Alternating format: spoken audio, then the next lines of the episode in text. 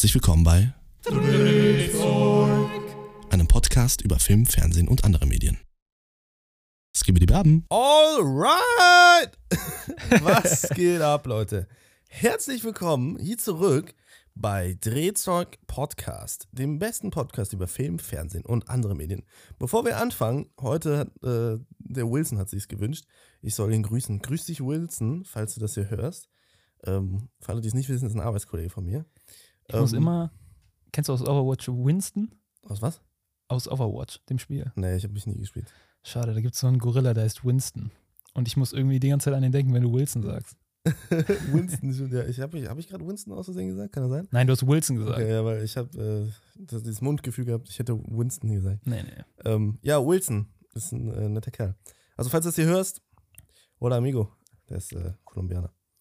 ähm, ja, wir, und wenn ich sage wir, dann meine ich den Marcel und mich. Hi, ich bin wieder da. Er ist wieder da. Er hat sich gest- äh, letzte Woche Urlaub gegönnt.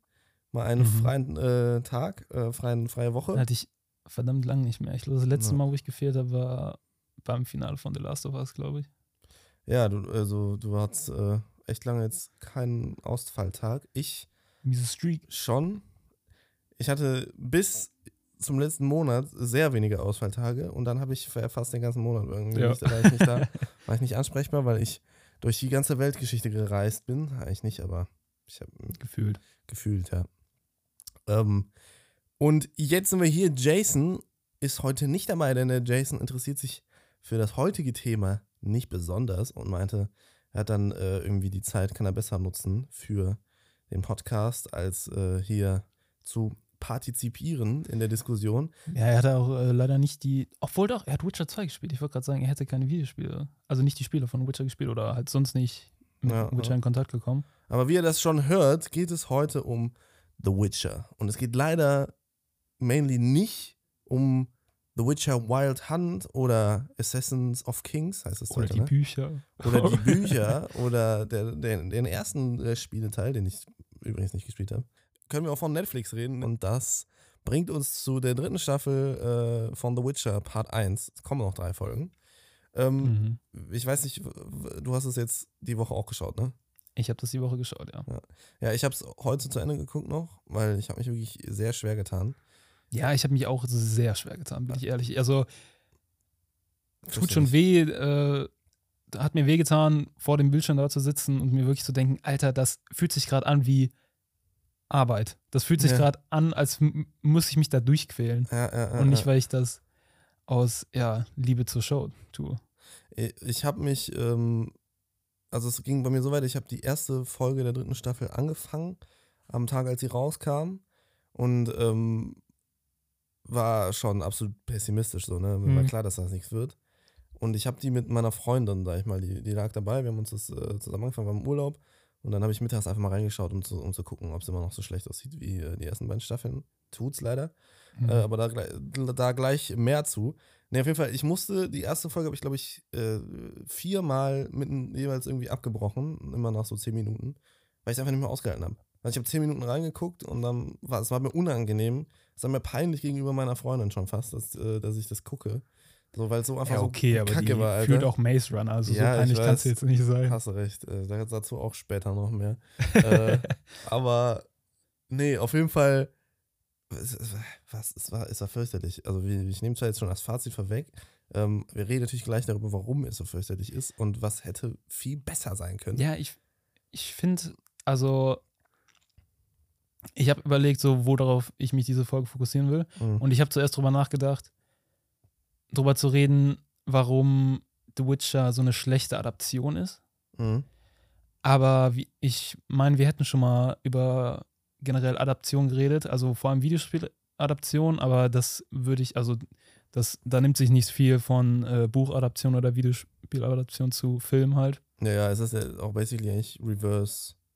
Ah, ne, Quatsch. Es ist, ja, es ist keine Videospielverfilmung. Nee, es ist schon eine aber ja, Buchverfilmung. Ja, ja. Aber wie gesagt, die, ob du jetzt von einem Buch dir als das als Vorbild nimmst oder vom Spiel, da nimmt sich das nicht so unglaublich viel, finde ich. Ja, es ist schon sind zwei verschiedene Medien, aber man kommt auf die gleichen Problematiken, weil Ja, es geht genau. um das Adaptionsthema. So. Und, Genau. Äh, ja. Und wir haben mal in der Dragon Age Folge, haben wir schon mal darüber ge geredet, wie, was da so dran zusammenhängt. Deswegen, wenn euch das interessiert, hört euch die an. Ich finde, für mich hat, also das große Problem an der Witcher-Serie jetzt oder an der dritten Staffel, was sich auch schon in der zweiten Staffel angebahnt hat, ist halt einfach, dass wenn ich mir das angucke, glaube ich den Leuten da nicht, was sie mir erzählen. Mhm, Es fühlt sich mhm. halt einfach nicht an wie eine Show, in der du dich verlierst, so wo, wo du mit den Charakteren mitfieberst, sondern du sitzt da und du weißt, dass das eine Show ist. So du realisierst, sie, sie, du, du realisierst, Wicke, du realisierst, dass sie das gerade alles Schauspielern und das finde ich merkt man nicht an der Performance von den Schauspielern, weil ich finde Henry Cavill als Geralt oder Graham McTavish als Dijkstra, das waren meine Highlights so von der Serie so. Wie, Ja, wie wie die, Dijkstra die, ist auch ein, ist ein reines, also die Performance von denen fand ich Mhm, gut. So, ja. das waren so meine Highlights, wie die Schauspieler das noch versucht haben zu retten, na, so mit na, ihrer Interpretation. Aber was das so schlecht macht, finde ich, ist halt einfach das Writing. Ja, es ist gottlos scheiße. Es ist gottlos schlecht geschrieben und es sieht äh, einfach albern aus. Also es sieht für mich immer mehr, umso öfter ich da irgendwie reingucke und umso öfter ich mir das ähm, anschauen muss, desto mehr sieht das für mich aus wie so ein, wie, wie Merlin. Das lief irgendwann mal auf Super RTL früher. Ja, ich oder so. oder, weißt du, es, es sieht einfach aus wie eine drittklassige Fantasy-Show oder sogar wie ein, ja, ich meine, gut gemachter, in dem Falle dann, ein gut gemachter Fanfilm. Ja. So. Ne? Und ein gut gemachter Fanfilm sieht meistens aus wie ein drittklassiger, äh, drittklassiger äh, äh, ja, Fantasy-Film, so ungefähr. Eine drittklassige Produktion halt einfach. Genau. Und das ist halt das Ding. Und ich hatte das jetzt, äh, wo, die, dieses äh, Gefühl, dass ich Figuren und generell Geschichten nicht abkaufe, dass sie in ihrer Welt irgendwie kohärent sind und dass das real ist in diesem, in dieser äh, Geschichte, hatte ich jetzt öfter. Und ich hatte das auch bei Maze Runner, die ich äh, jetzt das erste Mal geschaut habe mit meiner Freundin, weil sie unbedingt wollte, dass ich sie gucke, weil die die eigentlich sehr gern mag. Und äh, ne, ich judge auch niemanden, der die Filme gern mag, aber ich fand die fürchterlich. Und den habe ich auch nicht geglaubt, dass, dass die wirklich gerade da sind, dass das wirklich passiert in dieser Welt. Sondern für mich wirkte das alles wie ein Theaterstück. Und irgendwie habe ich sogar mehr in Asteroid City geglaubt, obwohl mir da alle 15 Minuten unter die Nase gerieben wird, dass die Geschichte von Asteroid City, also dem Film, äh, den neuen Film von Wes Anderson, über den wir letzte Woche geredet haben, ähm, dass das überhaupt, dass das wirklich ein Theaterstück ist in, in dieser Welt und eine, eine Bühnenperformance. Trotzdem habe ich da mehr geglaubt, dass es rea- real ist, was die da in diesem Theaterstück spielen, als The Witcher, was nicht versucht oder nicht erzählt, dass es ein Theaterstück ist, sondern äh, versucht irgendwie real zu wirken in, in, in, in der Welt. Ja, das war für mich auch der, zweit, äh, der, der zweite große Kritikpunkt. Einfach die Darstellung von der ganzen Welt. Die, Ja. also die ist so inkonsistent. Also die ist meistens halt einfach schlecht. So. Ja, also du erkennst halt, farblos. ja, du erkennst, dass es Sets sind. So Ja, ja. Bei, bei vielen Sachen. Zum Beispiel in Arathusa. Finde ich. Arathusa, das sah einfach, keine Ahnung, das sah viel zu setmäßig aus. Das sah nicht aus, als ob man da so, als ob da Zauberer hingehen, um da zu lernen oder so, als Nee, ob das nee. irgendwie eine Schule ist. Ich fand tatsächlich jetzt in Staffel 3, ich finde Aretusa deutlich, ähm, also ich kann es deutlich besser annehmen als in Staffel 1, weil in Staffel 1 ist es fürchterlich. Dieser Ball, den die, äh, den die da veranstalten, nachdem die Zauberinnen alle, sag ich mal, ihre Ausbildung durchgemacht haben und ihre Veränderungen durchgemacht haben und Mhm. jetzt irgendwie dann an die Könige da verscherbelt werden. So, äh, es ist ja auch ein bisschen wie so ein Markt gewesen. Äh, aber dieses, ja, ist ja wirklich so, dieses Ja. Set, was sie da hatten mit diesen LED-Streifen auf dem Boden. Du hast halt gesehen, dass das LED-Streifen waren Ja. und komische Sachen, die da in der Luft rumgeflogen sind und so eine Scheiße, fand ich in Staffel 1 war es ganz schrecklich. Aretusa sah einfach aus wie, ähm, ja, wie so eine Phantasialand-Welt oder so ein Scheiß. In Staffel 3 finde ich es besser, aber in Staffel 3 hat es überhaupt keinen Charakter mehr, sondern es sieht einfach aus wie irgendeine x-beliebige, keine Ahnung, so eine äh, schöne Festungsanlage. In, in Südspanien zum Beispiel. Also so die Ja, Alhambra zu oder sowas. Ne? Die ist, also, äh, Quatsch, ich kann Al- Alhambra nicht damit vergleichen, weil das ist eine absolute Beleidigung dieses Bauwerks. Aber es sieht einfach aus wie so, eine, wie so ein Oasenbauwerk, so mit diesen Bögen Ja, und den so Pflanzen und so offen gebaut und der Irgendwo Wind da durch. random so ein paar Sandsteine aufeinander ge- Genau, ja. gezimmert, ja. Und es ist, also, äh, es ist total charakterlos. Und das ist, trifft auf alle Sets zu. Alle. Ich habe noch kein Set in The Witcher gehabt, wo ich mir gesagt habe, boah, das ist jetzt mal richtig geil. Also die einzigen Sachen, die halt, wo es halt gut aussieht, ist halt, wenn sie nur in der Natur sind so. Und das sind halt keine Sets. Ja, aber wenn sie in der Natur sind, hat man auch immer das Gefühl, die sind einfach mitten im Nirgendwo. Ja, So, da ist auch keine Struktur, keine Substanz, du hast keinen Wiedererkennungswert. Irgendwie sieht alles gleich aus. Du weißt nicht, okay, die sind jetzt in Redanien oder, oder, Mhm. oder irgendwie sowas, weil da sieht es so aus. Oder die sind jetzt auf den Skellige-Inseln, weil da sieht es jetzt so aus. Ganz anders als in Wild Hunt, im, im, im dritten Teil der Spielereihe. Da ist jedes, äh, je- jede Map, so, also jeder Teil der Map, wo du dich aufhältst, du weißt immer, wo du bist. Weil, ja, das halt, die, die, die Pflanzenwelt ist unique, so, die, die, die Art und Weise, wie die Leute aussehen, wie die sich kleiden, äh, wie die Häuser aussehen und solche Sachen. Ähm, das hat alles, also du weißt, zu jedem Zeitpunkt, wenn du dich in der Map äh, irgendwie aufhältst und ne, du natürlich jetzt nicht weißt, weil du eine Map hast, sondern einfach vom, von der Umgebung her, wo du dich gerade aufhältst. mhm. So Skellige mit den rauen Klippen und, und dem Wind und äh, ne, keine Ahnung. Also es ist einfach, du weißt einfach, wo du bist. Und hier sieht alles gleich aus, wenn die dra- draußen in der Natur äh, unterwegs sind. Und es ist einfach total, ja, auch da wieder absolut charakterlos. ja, vor allem, die haben halt manchmal so, wenn die so auf die Burgen filmen, so den Shot etablieren und dann und so zeigen, so, wir sind jetzt in der Stadt oder in der ja, Burg. Ja. Und du denkst dir, ja, wo, wo ist denn das jetzt? So, da wird, also ich hätte wenigstens irgendwie so eine Einblendung gebraucht, so ja, irgendwie sowas. Visima oder halt Ochsenfurt oder ich glaube, die waren in Novigrad, war bestimmt eine, eine von den Städten war Safe Novigrad mit diesem riesigen Hafen, das Ding.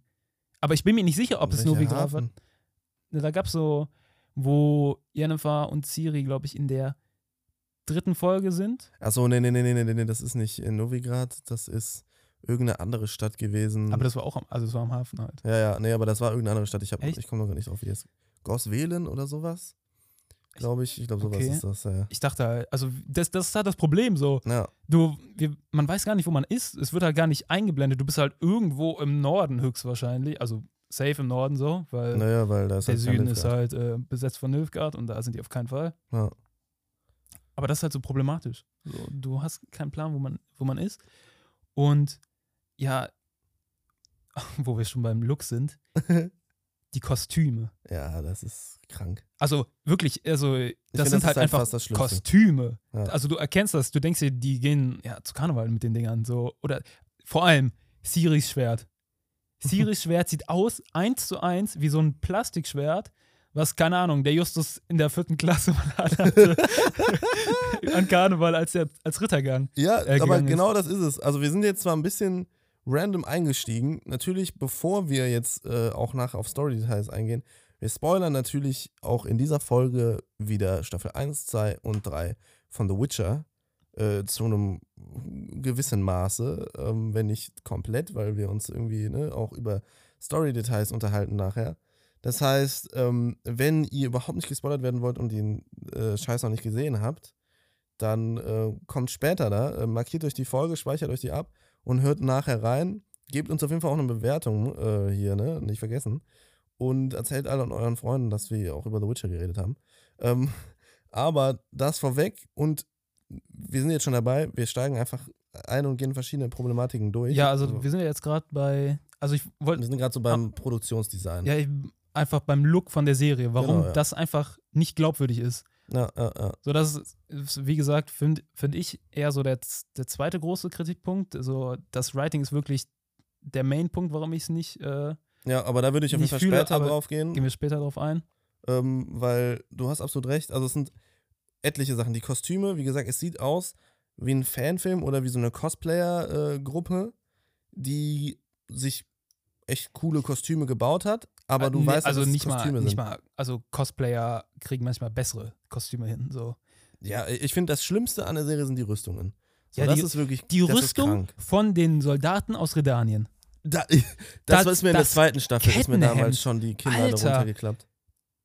Auch Weiß diese nicht, hab- Bronzeplatten und sowas. Die, die Also haben die sich mal, keine Ahnung, die, die können sich einfach mal das Making-of von Herr der Ringe angucken, wie die die scheiß Ja. Kettenhemden gemacht haben. Das ist auch nur Plastik und dann. an- Nee, nee, das ist nicht mal nur Plastik, oder? Im Herr der Ringe sind safe. Ich bin, also ich bin mir sicher, dass die für die Soldaten, Mhm. bin ich mir ziemlich sicher, die hatten da so zwei Leute, das weiß ich noch aus dem Making aus, bin ich mir ziemlich sicher, Mhm. dass die halt zwei Leute hatten, die halt extra, die so irgendwie verbogen haben, so Plastikdinger. Mhm, mhm. Ich weiß jetzt nicht genau aus welchem Material, aber und dann immer einzeln so ineinander gehakt. Das war halt ein fucking anstrengender Job, aber es hat sich halt gelohnt, weil das halt aussahen wie Kettenhemden. Ja. Ich weiß auch nicht, also den, der Paint-Job da drüber, den, keine Ahnung, haben die halt mit so, denke ich mal, mit so Metall. Ja, ja Äh, gut, kann sein natürlich. Ich meine, bei 500 Leuten äh, oder Kettenhemden, die man macht, ne, ist wahrscheinlich Ja, noch ich irgendwo. kann sein, dass die für die Hauptcharaktere richtig ja, das auf genommen jeden haben. Fall. Aber halt für die ganzen so Soldaten im Hintergrund und so, Ja, ja. äh, halt nicht. Aber das kann man hier ja genauso machen. Ich meine, die Soldaten aus Regitanien, das sind so Leute, die man im Hintergrund sieht. Aber du siehst halt auf dem ersten Blick, dass das halt einfach Kostüme sind. Also die, die Rüstungen von den Redaniern, die sehen, also du siehst halt, dass auch die, die ähm, Panzerplatten, sag ich mal, die die haben, das ist, also es ist Müll. So wie Müll. Es sieht aus, als hätten die sich aus irgendeinem Fluss äh, irgendwelche Plastikteile zusammengesucht und die Bronzefarben angemalt und äh, das dann den Leuten angezogen. Also es ist fürchterlich. Das ist mir in der zweiten Staffel schon aufgefallen. In dieser vollkommen albernen Sequenz, wo äh, Jennifer und Kahir in ihrem einmal violetten und einmal grünen, äh, identischen ansonsten geschnittenen Kapuzenmänteln in dieser Stadt rumrennen, um nicht gesehen zu werden mit den auffälligsten, ich, äh, ich, äh, ich will bloß nicht gesehen werden, Kapuzenmänteln. Ähm, also, ne, geisteskranker Witz schon. Und dann hast du auch noch obendrauf diese Rüstungen, die wirklich aussehen wie so eine Kinderplastikrüstung, die der Justus in der vierten Klasse gerockt hat. So. Also, das ist krank. Und auch Nilfgaard, in, ich fand schon, ich fand in, Digga, was ist denn das hier für ich Geräusche? weiß es auch nicht. Ich fand in der ersten Staffel diese Hodensackrüstungen, die die hatten, fand ich sogar geiler als die Rüstungen, die die Ja, jetzt haben. Die hatten wenigstens Wiedererkennungswert. Ja, diese Rüstungen jetzt sind, wie du sagst, absolut, äh, also die vergisst man direkt wieder, aber sie sehen halt auch so gottlos, du siehst halt auch wieder, dass das Plastik ist. Du siehst diese das, goldenen Kanten und diese komischen Ja, Muster äh, was die auch dann in, da in drunter tragen, so Ja. einfach so Stoff. Äh, wer, welcher, also, welche, haben die sich mal irgendwie Ritter so normal angeguckt, wie die Rüstung tragen? Vor allem, kein Ritter trägt einfach so random, einfach nur eine Vollplatten, so ein Vollplattenpanzer und dann einfach an den Armen und so nichts. Ja, So und- an den Armen und einfach am, wieder weiter Stoff, so, hä? an den Armen auch die feinste Seide oder irgendwie so ein Ja. Scheiß, was die dann da auch rocken. Und diese Helme mit irgendwelchen, äh, also keine Ahnung, es ist, es ist wirklich unfassbar, wie falsch die ähm, Verantwortlichen für die Serie, also äh, die Showrunnerin und ihr Team, äh, Lauren Schmidt-Hisrich, ähm, das Grundmaterial äh, falsch interpretiert. Das ist unfassbar. Weil wenn du dir die Spiele anguckst, ich sag äh, im Grunde von falsch interpretiert, ne, ich weiß, da, also, dass der Autor der Bücher auch kein großer Fan der Spiele ist, beziehungsweise die nie gespielt hat, weil er da kein Interesse dran Mhm. gezeigt hat. Ähm, in einem Interview, es gibt ein Interview, wo er sagt, es sind bestimmt gute Spiele so, ne, äh, aber er hat einfach überhaupt kein, nichts mit Spielen am Hut, deswegen hat er sich das eigentlich noch nie angeguckt, so. Ja. Ähm, aber was Fakt ist, ist, dass diese Witcher-Saga, ähm, die Andrzej Sapkowski da geschrieben hat, die basiert ähm, ganz viel auf der polnischen Sagenkultur. Ja. So, und auch auf, äh, aus der mitteleuropäischen Sagenkultur. Da sind ähm, Wesen und Geschichten aus diesen ganz alten äh, Sagen, die es ja wirklich in der, in der Kultur gibt, aus dem Mittelalter schon, sind da neu interpretiert und verwoben in diese, ähm, in diese Geschichte. Und das ist auch das Geilste fast an The Witcher, diese Parallelen zu diesen klassischen Märchen wie Die Schöne und das Biest, wenn man zum Beispiel an die Folge 2 aus, äh, äh, Quatsch, Folge 1 aus Staffel 2 denkt, mit dem, ähm, diesem verfluchten Schweinedude und sowas und dieser Fleder äh, und der Vampirfrau, weißt du? Mhm. Solche Sachen, was im Buch auch deutlich besser ist, die Geschichte. Aber es gibt ganz viele Märchen und klassische Sagen, die man irgendwie kennt, in, äh, sind in, in diese Geschichten eingewoben. Und dadurch, dass da ein Großteil der Inspiration und der Substanz von The Witcher herkommt, ist diese Welt auch an ein mitteleuropäisches, ähm, im Mittelalter liegende, also in der Zeit des Mittelalters ähm, spielendes äh, Land angelehnt. Also dieser Kontinent ist letztendlich nichts anderes als Mitteleuropa, also vor allem Polen und seine Geschichte. Vor allem, wenn du, ich war jetzt äh, vor ein paar Wochen halt in Polen, bin da durchgefahren und äh, ne, auch diese, diese, die Städte Novigrad zum Beispiel in Witcher 3 hat diese roten Backsteine und sowas, diese, diese Backsteingebäude und alles. Und wenn du in den Osten äh, von Deutschland, also dann Ecke Görlitz und sowas, bin ich durchgefahren und dann nach, äh, nach ähm, Breslau war ich auch zum Beispiel da durchfährst, da sind alle Gebäude so gemacht. Das heißt, auch die Spieleentwickler, die auch aus Polen kommen, haben genau verstanden, worum es geht. Haben den, den, den Charakter, den visuellen Charakter, den äh, diese Welt ausmachen würde, wenn man es visuell adaptiert, so wie sie es in den Spielen auch gemacht haben, haben sie erkannt und den so umgesetzt, dass es sich echt anfühlt und dass es in einer letztendlich realistischen Welt spielt, also diese Welt, wie sie aussieht in den Spielen, also besonders in The Witcher 3 und auch wie, man, wie die beschrieben wird in den Büchern, ist ein, wie ich schon sage, ein im Mittelalter sich befindendes Polen. So, und dann ist die Magie noch da und die Monster und diese ganzen zauberhaften und, und äh, magischen Wesen. Aber die sind alle äh, verwurzelt in dieser tief realistischen Welt.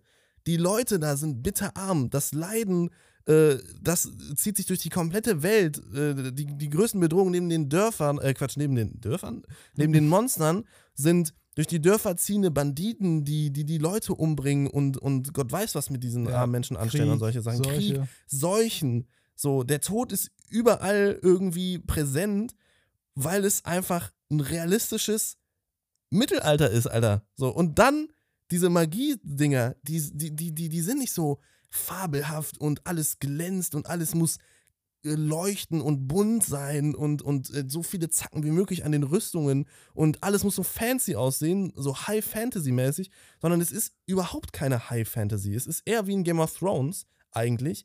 Ein totales Low-Fantasy mit diesen Fantasy-Elementen, die da drin sind, die aber auch überhaupt nicht im Fokus stehen eigentlich, so wirklich. Und diese Serie hat es vollkommen falsch verstanden. Diese Serie macht daraus ein, eine Neuauflage von Merlin oder von einer Gott weiß was für uninspirierten, langweiligen äh, Fantasy-Adaptionsgeschichte Gedöns, Alter. Und hat den Kern dieses ganzen Charismas, den The Witcher ausmacht, vollkommen verfehlt. Und das ist so unfassbar tragisch, weil es könnte so geil sein, es könnte so eine geile Serie sein, ganz abgesehen vom Writing, einfach nur visuell, wenn man sich die Bücher allen Ernstes mal im, in, also im Entstehungskontext durchgelesen hätte. Wenn man verstanden hätte, wo diese Bücher herrühren, wenn man verstanden hätte, äh, aus welcher Welt diese Bücher kommen und welche Welt die porträtieren. Und das hat anscheinend keiner gerafft. Keiner außer Henry Cavill, weshalb der Mann auch abgesprungen ist. Ja, das muss man dazu sagen. Henry Cavill ist ja jetzt für Staffel 4 nicht mehr dabei, die ja auch schon confirmed ist. Also es wird eine vierte Staffel geben, ohne Henry Cavill. Der gute Mann ist nämlich, Der ist weg. der ist weg. Der ist den Büchern auch treu. Deswegen, wie gesagt, also die, das Highlight, ein, eins der Highlights der Serie ist halt einfach nur, wie Henry Cavill noch versucht, so viel Geralt wie möglich in seinen Charakter reinzubringen, so wie er Ja. sich verhalten würde, wenn man nach den Büchern äh, geht und äh, ja auch nach den Spielen. Ja, letztendlich ist es aber so, als würdest du, äh, ja, Gerald von Riva könntest du auch in eine ganz andere Welt setzen und es würde keinen Unterschied machen, weil die Serie sich genauso anfühlen würde.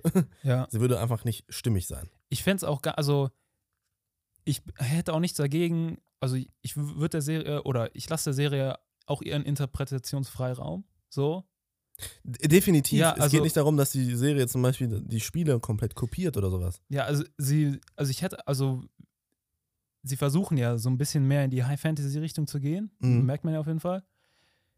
Und ich hätte auch nichts dagegen, wenn sie es halt gut machen würden. Aber sie, Ja, ja. sie, keine Ahnung, sie versuchen halt den, den Kern aus den Büchern und aus, ja, aus den Büchern halt zu, äh, einzufangen, verfehlen den aber und setzen dann da noch eine Schippe drauf mit High Fantasy. Und Ja. machen es halt noch, also machen es halt noch schlechter damit. Ja, sie verfehlen den Kern im Grunde in, in allen möglichen Ebenen. So, ne? Also es ist nicht nur das Produktionsdesign und die Designentscheidungen, die man da getroffen hat, auch ein Punkt, der mich so gottlos abfuckt, ist das Creature-Design. Oh, ja. Diese ganzen Kreaturen sehen alle so unfassbar scheiße aus, abgesehen davon, dass die fürchterlich gemacht sind. Also, ne, dieses Sägmaul da auf dem Boot, was Siri dann äh, da, da niedermacht. Oder ob es der, äh, ich weiß gar nicht, ob das ein Glumar war oder, oder welches Vieh da so angerollt kam Mhm. äh, und, und die gerochen hat. Weil es gibt in den Spielen ja, besonders in Blood and Wine, gibt es das nachher in dem DLC in Teil 3, diese Monsterart, die auch so Tunnel gräbt und auch so rollt und blind ist und alles übers Gehör und den Geruch so macht. Glumare. Ähm, und das hat mich irgendwie voll daran erinnert. Aber diese Designs, die die hier haben, das sieht einfach alles, also die sind fürchterlich gemacht. Man sieht immer, dass die, dass die am, am Computer gemacht sind, die sehen so, so gummimäßig aus irgendwie und so total, äh, ja, eingefügt einfach.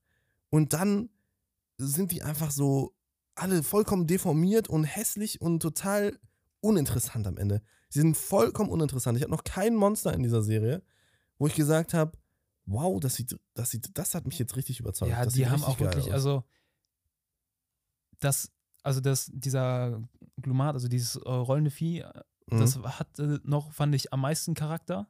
durch diese Rollidee. Durch das halt Rollen und dass das auch ja, auf den Geruchssinn angewiesen ist und sowas, war das noch am coolsten.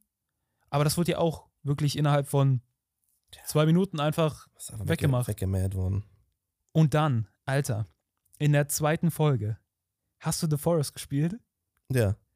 Ja, ja, ja, ja, ja. Alter, ich weiß, Als ich das Monster gesehen hatte, dachte ich, Alter, no way. Die haben legit, also es sieht wirklich eins zu eins aus wie so ein zusammengestitchtes Ding aus The Forest. Ja, so ich, mu ich musste tatsächlich an was ganz anderes denken. Nicht an The Forest, sondern an äh, Dark Souls 3. Diese in, in äh, Arno Londor, diese Krabbelspinnen, äh. Ah, mit diesen ja, langen- Ja, ja, diese weiß, also die sind so lange, lange weiße 100 Füßler Viecher irgendwie mit so langen schwarzen Haaren vorne, aber mit so einem Kopf so wie so Ertrunkene irgendwie und also so ganz ekelhaft. Ich fand die fürchterlich immer, weil die auch so einen Krabbelsound gemacht haben und ich bin eh nicht so ein Fan von so großen Krabbeltieren. Ähm, also alles, was, was äh, sag ich mal, unter der Größe einer Kreuzspinne bleibt, ist okay, aber alles darüber finde ich irgendwie fürchterlich abstoßend. Besonders in so Filmen, so King Kong von äh, Peter Jackson damals, Mhm. diese Insektenszene. Ich ich kann das nicht sehen, der das ist krank. Aber an die hat mich das auch voll erinnert, tatsächlich. Ja. Aber du hast recht, The Forest trifft eigentlich viel mehr. Alter, es war wirklich eins zu eins The Forest, auch wie glitschig das war, Mhm, wie auch mhm. das Licht davon überall reflektiert wurde. Es war wirklich, also, Ja, es war. Es war, keine Ahnung. Das war sowieso eine ganz weirde Szene. Und auch alles ähm, nicht äh, verwurzelt im Grundmaterial. Also in dem im Buch, was hier hauptsächlich adaptiert wird, das ist das äh, Buch Zeit der Verachtung. Der zweite Teil, sag ich mal, der, äh, also der Nicht-Kurzgeschichtenbände. Es gibt Mhm. ja zwei Kurzgeschichtenbände. Dann kommt das Erbe der Elfen. Das wurde in der letzten Staffel hauptsächlich adaptiert. Ähm, und auch schon vollkommen verhunzt. Und das, was sie daraus jetzt gemacht haben, ähm, dann, ne, diese ganze blödsinnige Kacke, die die dann mit Wolf Meer in der letzten Staffel und äh, Ciri wird ähm, irgendwie besessen und dann diese Monolithe und die ganze Ja. Geschichte um diese Monolithe rum, die ja auch komplett aus, der, aus den Fingern gesogen ist. Ähm, ne, und dem Verlieren von äh, Jennefers Magie und sowas, das ist ja alles, passiert ja alles nicht in den Büchern. Die Bücher gehen ja in eine ganz, ganz, ganz andere Richtung und sind lang nicht so bedeutungsschwanger in allen ihren komischen, äh, also, ne, in allem, was irgendwie passiert, sondern es ist eine total entspannte, geile Geschichte so. Aber Ja. ne, viel, viel mehr äh, Substanz letztendlich, als dieses ganze flashy Bling Bling, was die jetzt die zweite Staffel da schon hochgezogen hat und, und dieser ganze vollkommene Blödsinn. Aber das, was sie da erzählt haben, mussten die jetzt in der dritten Staffel natürlich weitererzählen, deswegen geht es auch genauso weiter. ja, bevor, Und- bevor wir noch, gehst du jetzt auf die Story ein? Nee, nee, ich wollte nur sagen, dass halt das Buch, was jetzt hauptsächlich adaptiert Ja. wurde, ist Zeit der Verachtung. Und ich liebe dieses Buch, weil es so unfassbar äh, ah, charismatisch einfach geschrieben ist. Diese ganze Szene ähm, nachher jetzt äh, in der letzten Folge auf diesem Ball und sowas, das ist so unfassbar geil geschrieben in den Büchern und alles Mögliche. Und, und äh, dieses Ganze drumherum auch, die, äh, auch die, die ersten Kapitel, wie äh, ja, Ciri und Jennifer da zusammen durch die Gegend ziehen und alles und dann halt in diese Stadt und bei, bei der Bank sind und allem möglichen Mhm. und äh, auf, auf diesem Jahrmarkt und alles. Alles mega geil im Buch und hier vollkommen verhunzt und mit irgendeiner äh, Kacke gespickt noch, die halt kein Mensch gebraucht hätte, sag ich mal so. Aber du, sag, du wolltest noch was anderes wahrscheinlich zur, ähm, zum Production Design sagen. Ich auch, sehe ich gerade hier auf meiner Liste noch. Ja, Ähm. zum Mon zur Monster-Action an sich, Mhm. die wird halt einfach nur, das ist nur noch so ein Nebenprodukt. So, das hat gar kein, das hat gar keinen Mehrwert mehr. Irgendwie, das ist gar nicht mehr dazu da, um irgendwie was storytechnisch irgendwie zu erzählen, Mhm. sondern einfach nur, und deswegen wird das auch innerhalb von fünf Minuten immer wieder abgefrühstückt, Ja, es ist weil es einfach, ein einfach, bisschen Action zu weil es einfach nur so, so, keine Ahnung, so billig benutzt wird, um, wie du schon meinst, Action reinzubringen. Ja. Und so billig fühlt sich, also so billig es sich auch anfühlt, so sieht es auch aus. So, also die Monster, wie wir schon meinen, einfach, also das Design kannst du in die Tonne werfen. So. Ja, Vor allem, vor allem das auf dem Schiff, das war ja ganz schlimm. Vor allem dieser, Ja, ja, ja. also dieser Kampf und dann als Geralt dann dieses Mini-Schwert von Ciri nimmt. Mhm, mhm, Oh mhm. mein Gott, ich konnte nicht mehr. Es war wirklich einfach nur lacha lachhaft. Ja, es ist absolut lachhaft. Ich musste. Und die, die Slow-Mo, wie sie dann auf das Monster runterspringt, als wäre das jetzt das epischste ever, aber es sieht halt einfach nur, keine Ahnung, da, da ist gar keine Spannung da, weil du schon weißt, was passieren wird und weil es halt einfach nicht gefährlich aussieht.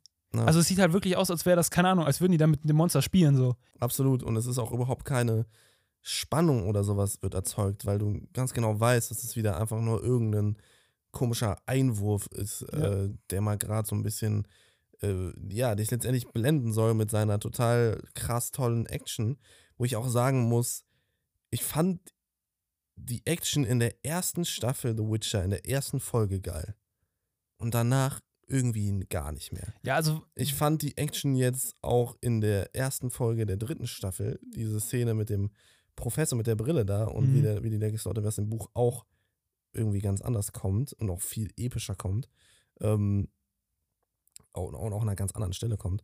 Aber äh, das, das war auch einfach, das ist irgendwie nicht mehr interessant anzugucken. Es nutzt sich ab. Das ist ähnlich wie das, was ich bei Guardians of the Galaxy 3 meinte. Ja. Irgendwie sind das so, also ich, keine, keine Frage, das sind mit Sicherheit also krass aufwendige Choreografien. Das ist eine große Leistung, das so umzusetzen. ich finde auch die äh, Szenen immer, also Mensch gegen Mensch, also Geralt gegen irgendwelche Mhm. anderen äh, Leute, die den dann verfolgen, viel besser als gegen Monster. Definitiv. Es, mir geht es aber gerade auch um diese Mensch-gegen-Mensch-Sequenzen. Ja. Die sind mit Sicherheit nicht schlecht gemacht. Die sind mit Sicherheit mega aufwendig, egal ob auf Kameraebene noch auf, oder auf choreografischer Ebene, für die Schauspieler.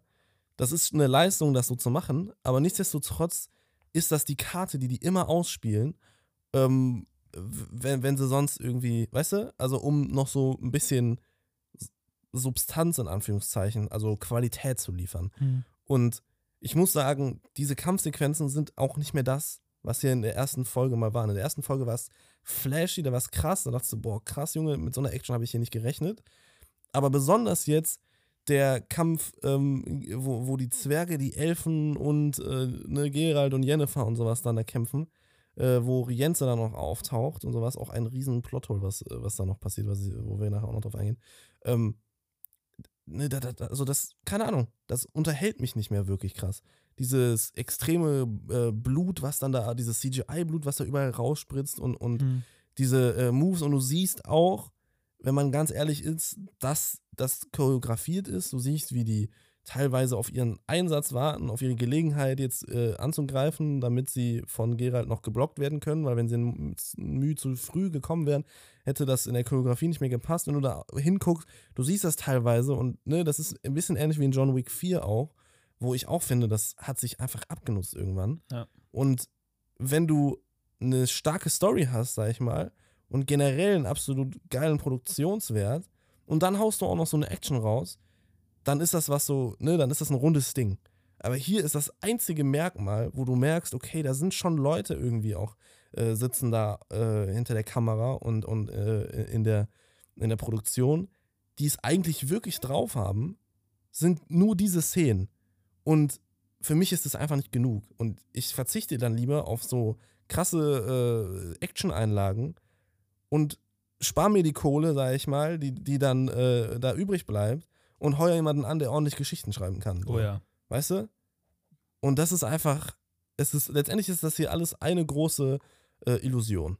Ne? So wie äh, die, die gerne in The Witcher rumillusionieren, ist das hier eine. Folge. Genau, es ist die Kunst der Illusion und diese Illusion ist auch noch äh, nicht mal mehr drittklassig, sogar fünfklassig ist die. Okay, also wie du schon angesprochen hattest, die hätten mal lieber ins Writing investieren sollen, denn, wie schon am Anfang erwähnt, finde ich, das ist nämlich das große Problem, also das, der, die erste Anlaufstelle, wo ich was ändern würde, um die Serie wieder auf die rechte Bahn zu bringen. Mhm. Denn Ja, definitiv. Ich, ist auch das Wichtigste in der Serie. Ja, denn schon allein die Main Story, wie sie anfängt. Also die Prämisse ist ja, wie wir reingehen, Siri wird jetzt verfolgt von eigentlich allen. So, jeder will Siri, die Elfen wollen Siri, die äh, Nilfgaarder wollen Siri, also ihr Vater, die Redanier wollen Siri. Alle wollen Ciri. Die, Die Zauberer- Bruderhood, äh, Bruderhood Ja, genau. die, die Bruderschaft, äh, wo, wo ich auch nicht verstanden habe, warum heißt die Bruderschaft, wenn die aus Männern und Frauen besteht? Keine Ahnung, kann vielleicht mit der Gründungsgeschichte zu tun haben oder so. Ich Ja, keine Ahnung, vielleicht. habe mir auch nicht so viel Gedanken darüber gemacht, sondern eher darum, wie wir die Main Story ist. Ja. Denn Aber das ist das Ding. Alle wollen Ciri. Ja. Und alle wollen Ciri seit drei Staffeln.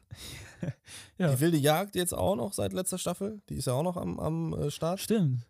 Ne, die äh, absolut lachhafte wilde Jagd. Das ist irgendwie die wacke Jagd. Obwohl ich muss sagen, da war, glaube ich, das einzige Mal, wo ich mir dachte, das Kostümdesign, obwohl man hat sie auch noch nicht ohne Effekte gesehen. Da sah das aber wenigstens noch mit Effekten ganz cool aus. In, in, ich muss sagen, in Staffel 2. In Staffel 2 gab es eine Szene, wo die das erste Mal auftauchen, Ja. richtig? Wo die da in dieser Vision vom Himmel kommen und auch das Sounddesign mit den Pferden, Hufen und, Mhm. und Wiehern. Und dann kommen die aus diesem rot, feuerroten Himmel runter. Da habe ich Gänsehaut bekommen damals in der zweiten Staffel, weil das war für mich so ein echter wilder Jagdmoment. Aber dann am Ende der zweiten Staffel, wo dann Wallace Meer dann noch äh, dann wieder als sich als einer der wilden Jagd entpuppt oder eine der wilden Jagd entpuppt und äh, Ciri und Geralt und Yennefer da in diese an, äh, zweite, in dieses Paralleluniversum reisen und die da auf die zureiten und man Eredin das erste Mal sieht.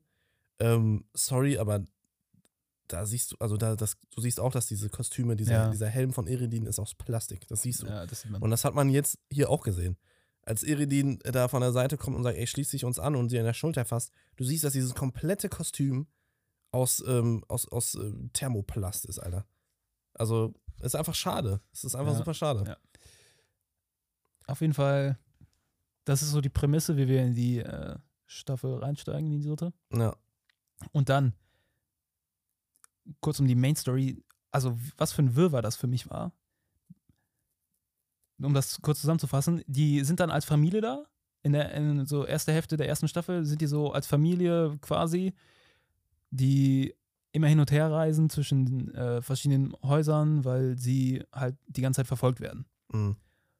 Und irgendwann eskaliert es halt Ganze, weil der, ich weiß nicht mehr, wie das Monster heißt, Wir nennen es einfach Glumar. Ich glaube, es war kein Glumar, aber sowas für ähnliches. uns war das ein Glumar. wird, äh, trefft dann, äh, findet die dann und dann wird klar, okay, wir werden von Rienz immer noch verfolgt und der Typ kann uns egal wohin verfolgen und wir müssen ihn erst ausschalten, um wirklich äh, frei zu sein. So. Ja, ja. Und sie muss die ganze Zeit in Magie trainiert werden, so, aber das, das ist eher so, das ist halt gar nicht mehr so, also wohl, ist eher so nicht das Main-Story-Ding in dem Moment, sondern Ja, ja, wirklich genau. nur das zu überleben. Es wird auch immer so hin und her geschiftet, Genau. was jetzt gerade wichtiger ist.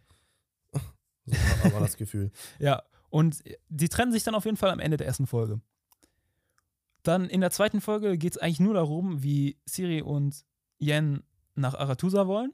Hm. Und dann, ja, auf Dialoge gehen wir später ein. Erstmal nur zum Story. Äh, die wollen nach Arathusa und Gerold sucht Two-Faces Bruder, habe ich geschrieben, also Rienz. F- Feuerfucker oder wie der Ja. äh, Dings in der, in der letzten Staffel genannt hat. Äh, wo der, Billige, lebendige Flack, Alter. Fackel, Alter. Also, Na, ja, oder Two-Faces Bruder. Fand ich eigentlich ganz gut. na, Und dann dritte Folge. Siri und Yen sind fast in Arathusa. Aretusa übrigens. Arethusa. Ich, hab, ich äh, hab's auf Englisch geguckt, deswegen, die nennt es immer Arathusa. Ja, ich habe es auf, äh, teilweise auf Deutsch, teilweise auf Englisch geguckt. Bin mal Okay. hin und her geswitcht, je nachdem, ob Kira dabei war.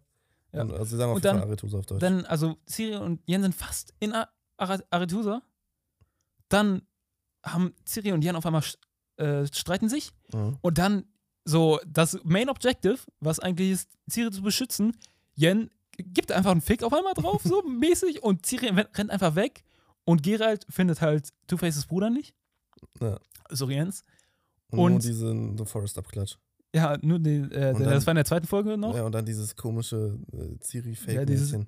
Z- der Ciri-Imposter. Und dann, aber Ende der dritten Staffel findet dann Geralt wieder zurück zu Ciri. Und wir Auch sind so genau da. random. Ja, auch so random. Und dann sind wir wieder genau da, wo wir in der ersten Folge angefangen haben. Ja. Ciri und Geralt sind jetzt, also ohne Yen halt, aber egal. Ciri und Geralt sind jetzt zusammen und gehen dann wieder zu Yen. ja. Und, Und- auf dem Weg immer noch nach, nach Aretusa. Rienz ist immer noch genau so gefährlich wie vorher. So, es gibt so ein paar Storybeats, die jetzt die auf eine richtige Fährte gebracht haben, aber an sich sind wir wirklich wieder genau da, wo wir in der ersten Folge angefangen haben. Das war einfach ein einziges Wirrwarr. Diese ersten drei Folgen hat, hat, hat sich nichts geändert. So, Ja, es ist, ähm, es ist absolut, ein, ein, es ist einfach nur eine, eine äh, wüstes Durcheinander. Es ist ein wüstes Durcheinander. Die, der Fokus irgendwie, was jetzt das, das Ziel irgendwie der Geschichte ist, das wechselt irgendwie von Folge zu Folge und wir drehen uns aber irgendwie die ganze Zeit im Kreis. Also wir drehen uns die ganze Zeit, alles was passiert, ist eigentlich irgendwie bedeutungslos, weil wir immer wieder an die gleiche Stelle kommen. So, das Einzige, wo jetzt mal wirklich, ähm, ja, äh, hier Veränderung reinkommt, ist jetzt die fünfte Folge Ja. dann, beziehungsweise das, was jetzt nach der fünften Folge passieren wird. Ich weiß es schon, weil ich halt die Bücher gelesen habe und ähm, es den Anschein macht, als würden sie sich auf jeden Fall, was das betrifft, relativ nah an der Buchvorlage halten. Aber halt dieser ganze Krimskrams drumherum ist halt einfach so useless shit, Alter. Das ist krank. Und ja, ich weiß nicht, also diese Serie, die frustriert mich einfach jedes Mal aufs Neue. Jedes Mal aufs Neue. ja, ich habe mich auch jedes Mal dabei erwischt, wie dann irgendwie, was ich äh, gerade schon ansprechen wollte, irgendwie in der zweiten Folge, wenn Siri und Yen dann auf dem Weg nach Arathusa sind und dann diesen Boten zum Beispiel treffen von Redanien.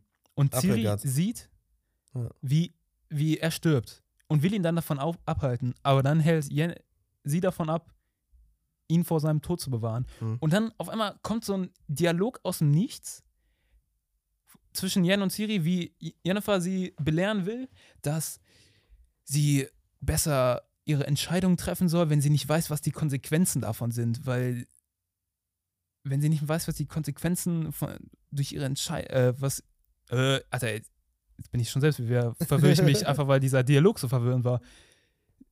Sie, wenn sie nicht weiß, was die Konsequenzen sind, sollen sie einfach ein, sich zweimal überlegen, was sie macht und so, Naja, um halt nichts irgendwie zu verhindern. Ja, um- also nicht um- die, die ja, um nicht noch, zu ändern. So genau, ungefähr. um nicht noch größere äh, Übel zu bringen und sowas. Das ist im Grunde das Zeitreise-Paradoxon, was, also, ne, sie ist zwar keine Zeitreisende, aber sie kann halt Ja. in die Zukunft gucken und deswegen Und ist sie es irgendwie. soll, also so, die versuchen das so, diese Dialoge, also das war jetzt ein Beispiel dafür, wie die diese Dialoge einfach irgendwie mit Bedeutung versuchen aufzufüllen Mhm. Und das im Endeffekt aber einfach so nichtssagend ist. So, weil die Ja, Charaktere ist dann auch einfach im Nachhinein wieder einfach vergessen. So, so im nächsten Moment macht dann Ciri wieder irgendwas emotional, äh, so, ne, was emotional, sie lässt sich dann wieder von ihren Gefühlen mitreißen und will dann wieder, keine Ahnung, das nächste Mal nicht den Zauber-Bitches da in dem Badehaus ihren Wein bringen, weil das einfach Arschlöcher sind. Und die kann sich wieder nicht zusammenreißen, sondern versucht, dann kommt Jennifer wieder und will sie belehren. Und es, also Ja, es ist, Charaktere, genau, wir, wir drehen uns die ganze Zeit im Kreis. ja, die sind, also ich finde auch Ciri unglaublich eindimensional, eindimensional geschrieben. Ja, Ciri ist absolut uninteressant, obwohl sie eigentlich das Zentrum dieser ganzen Geschichte ist. Alles dreht sich darum. Alle wollen Ciri, Ciri, Ciri, Ciri, aber sie ist nichts anderes in dieser Serie als ein pubertierendes Mädchen, was nicht das will, was die, äh, ihre, ihre Eltern, Anführungszeichen, äh, von ihr wollen, so. Aber sie entwi entwickelt sich eigentlich kaum. Ja. Sie dreht sich auch die ganze Zeit im Kreis, lernt nichts dazu, ist die ganze Zeit, macht sie wieder die gleichen vorhersehbaren Entscheidungen, nämlich genau das, was sie nicht machen soll. Und jedes Mal kriegt sie auf den Deckel von Gerald oder von Jennifer. Und es ist so schade, dass die so unfassbar uninteressant gehalten wird in dieser Serie, obwohl sie die ganze Zeit als das Nonplusultra aufgeblasen wird in der Geschichte. Und das gleiche mit Jennifer. Jennifer ist eine vollkommen andere Figur in den Büchern oder in den Spielen. Die ist, also das ist, die ist auch so uninteressant, so vorhersehbar und so unfassbar eindimensional, wie du gesagt hast. Mhm. Das ist, das ist, du weißt jedes Mal, was eine Jennifer machen wird, weil sie einfach so durchschaubar ist. Sie ist so durchlässig einfach. Und letztendlich ist das, trifft das auf jeden Charakter in dieser Serie zu, auf jeden. Ja, ich finde auch, also ich habe die einzigen Szenen, die mich so ein bisschen, keine Ahnung, in die Welt haben eintauchen lassen, sind, wenn Henry Cavill und ich habe leider den Namen von äh, Jennifers Schauspielerin vergessen. Ich glaube, irgendwas Oh. mit. Äh, Oder ich Ah, weiß ah, auch irgendwas mit Anna, ja. Ich meine auch irgendwie, oder Ja. irgendwas mit Anne. Auf jeden Fall Anna. finde ich, die Ch- Chemie zwischen denen ist noch so ein bisschen, also da, wie gesagt, die Performance von denen, wie, wie sie schauspielerisch delivern, macht es wenigstens noch so ein bisschen ansehbar. So, die Dialoge zwischen denen sind halt auch nicht die besten. So. Nein, Die sind halt einfach, keinen Fall. keine Ahnung, die sind so, so flach. So, die Und- reden die ganze Zeit darüber, dass sie endlich äh, zusammen sein wollen. Ja, und, und richtig Bock haben, mit Sex zu haben.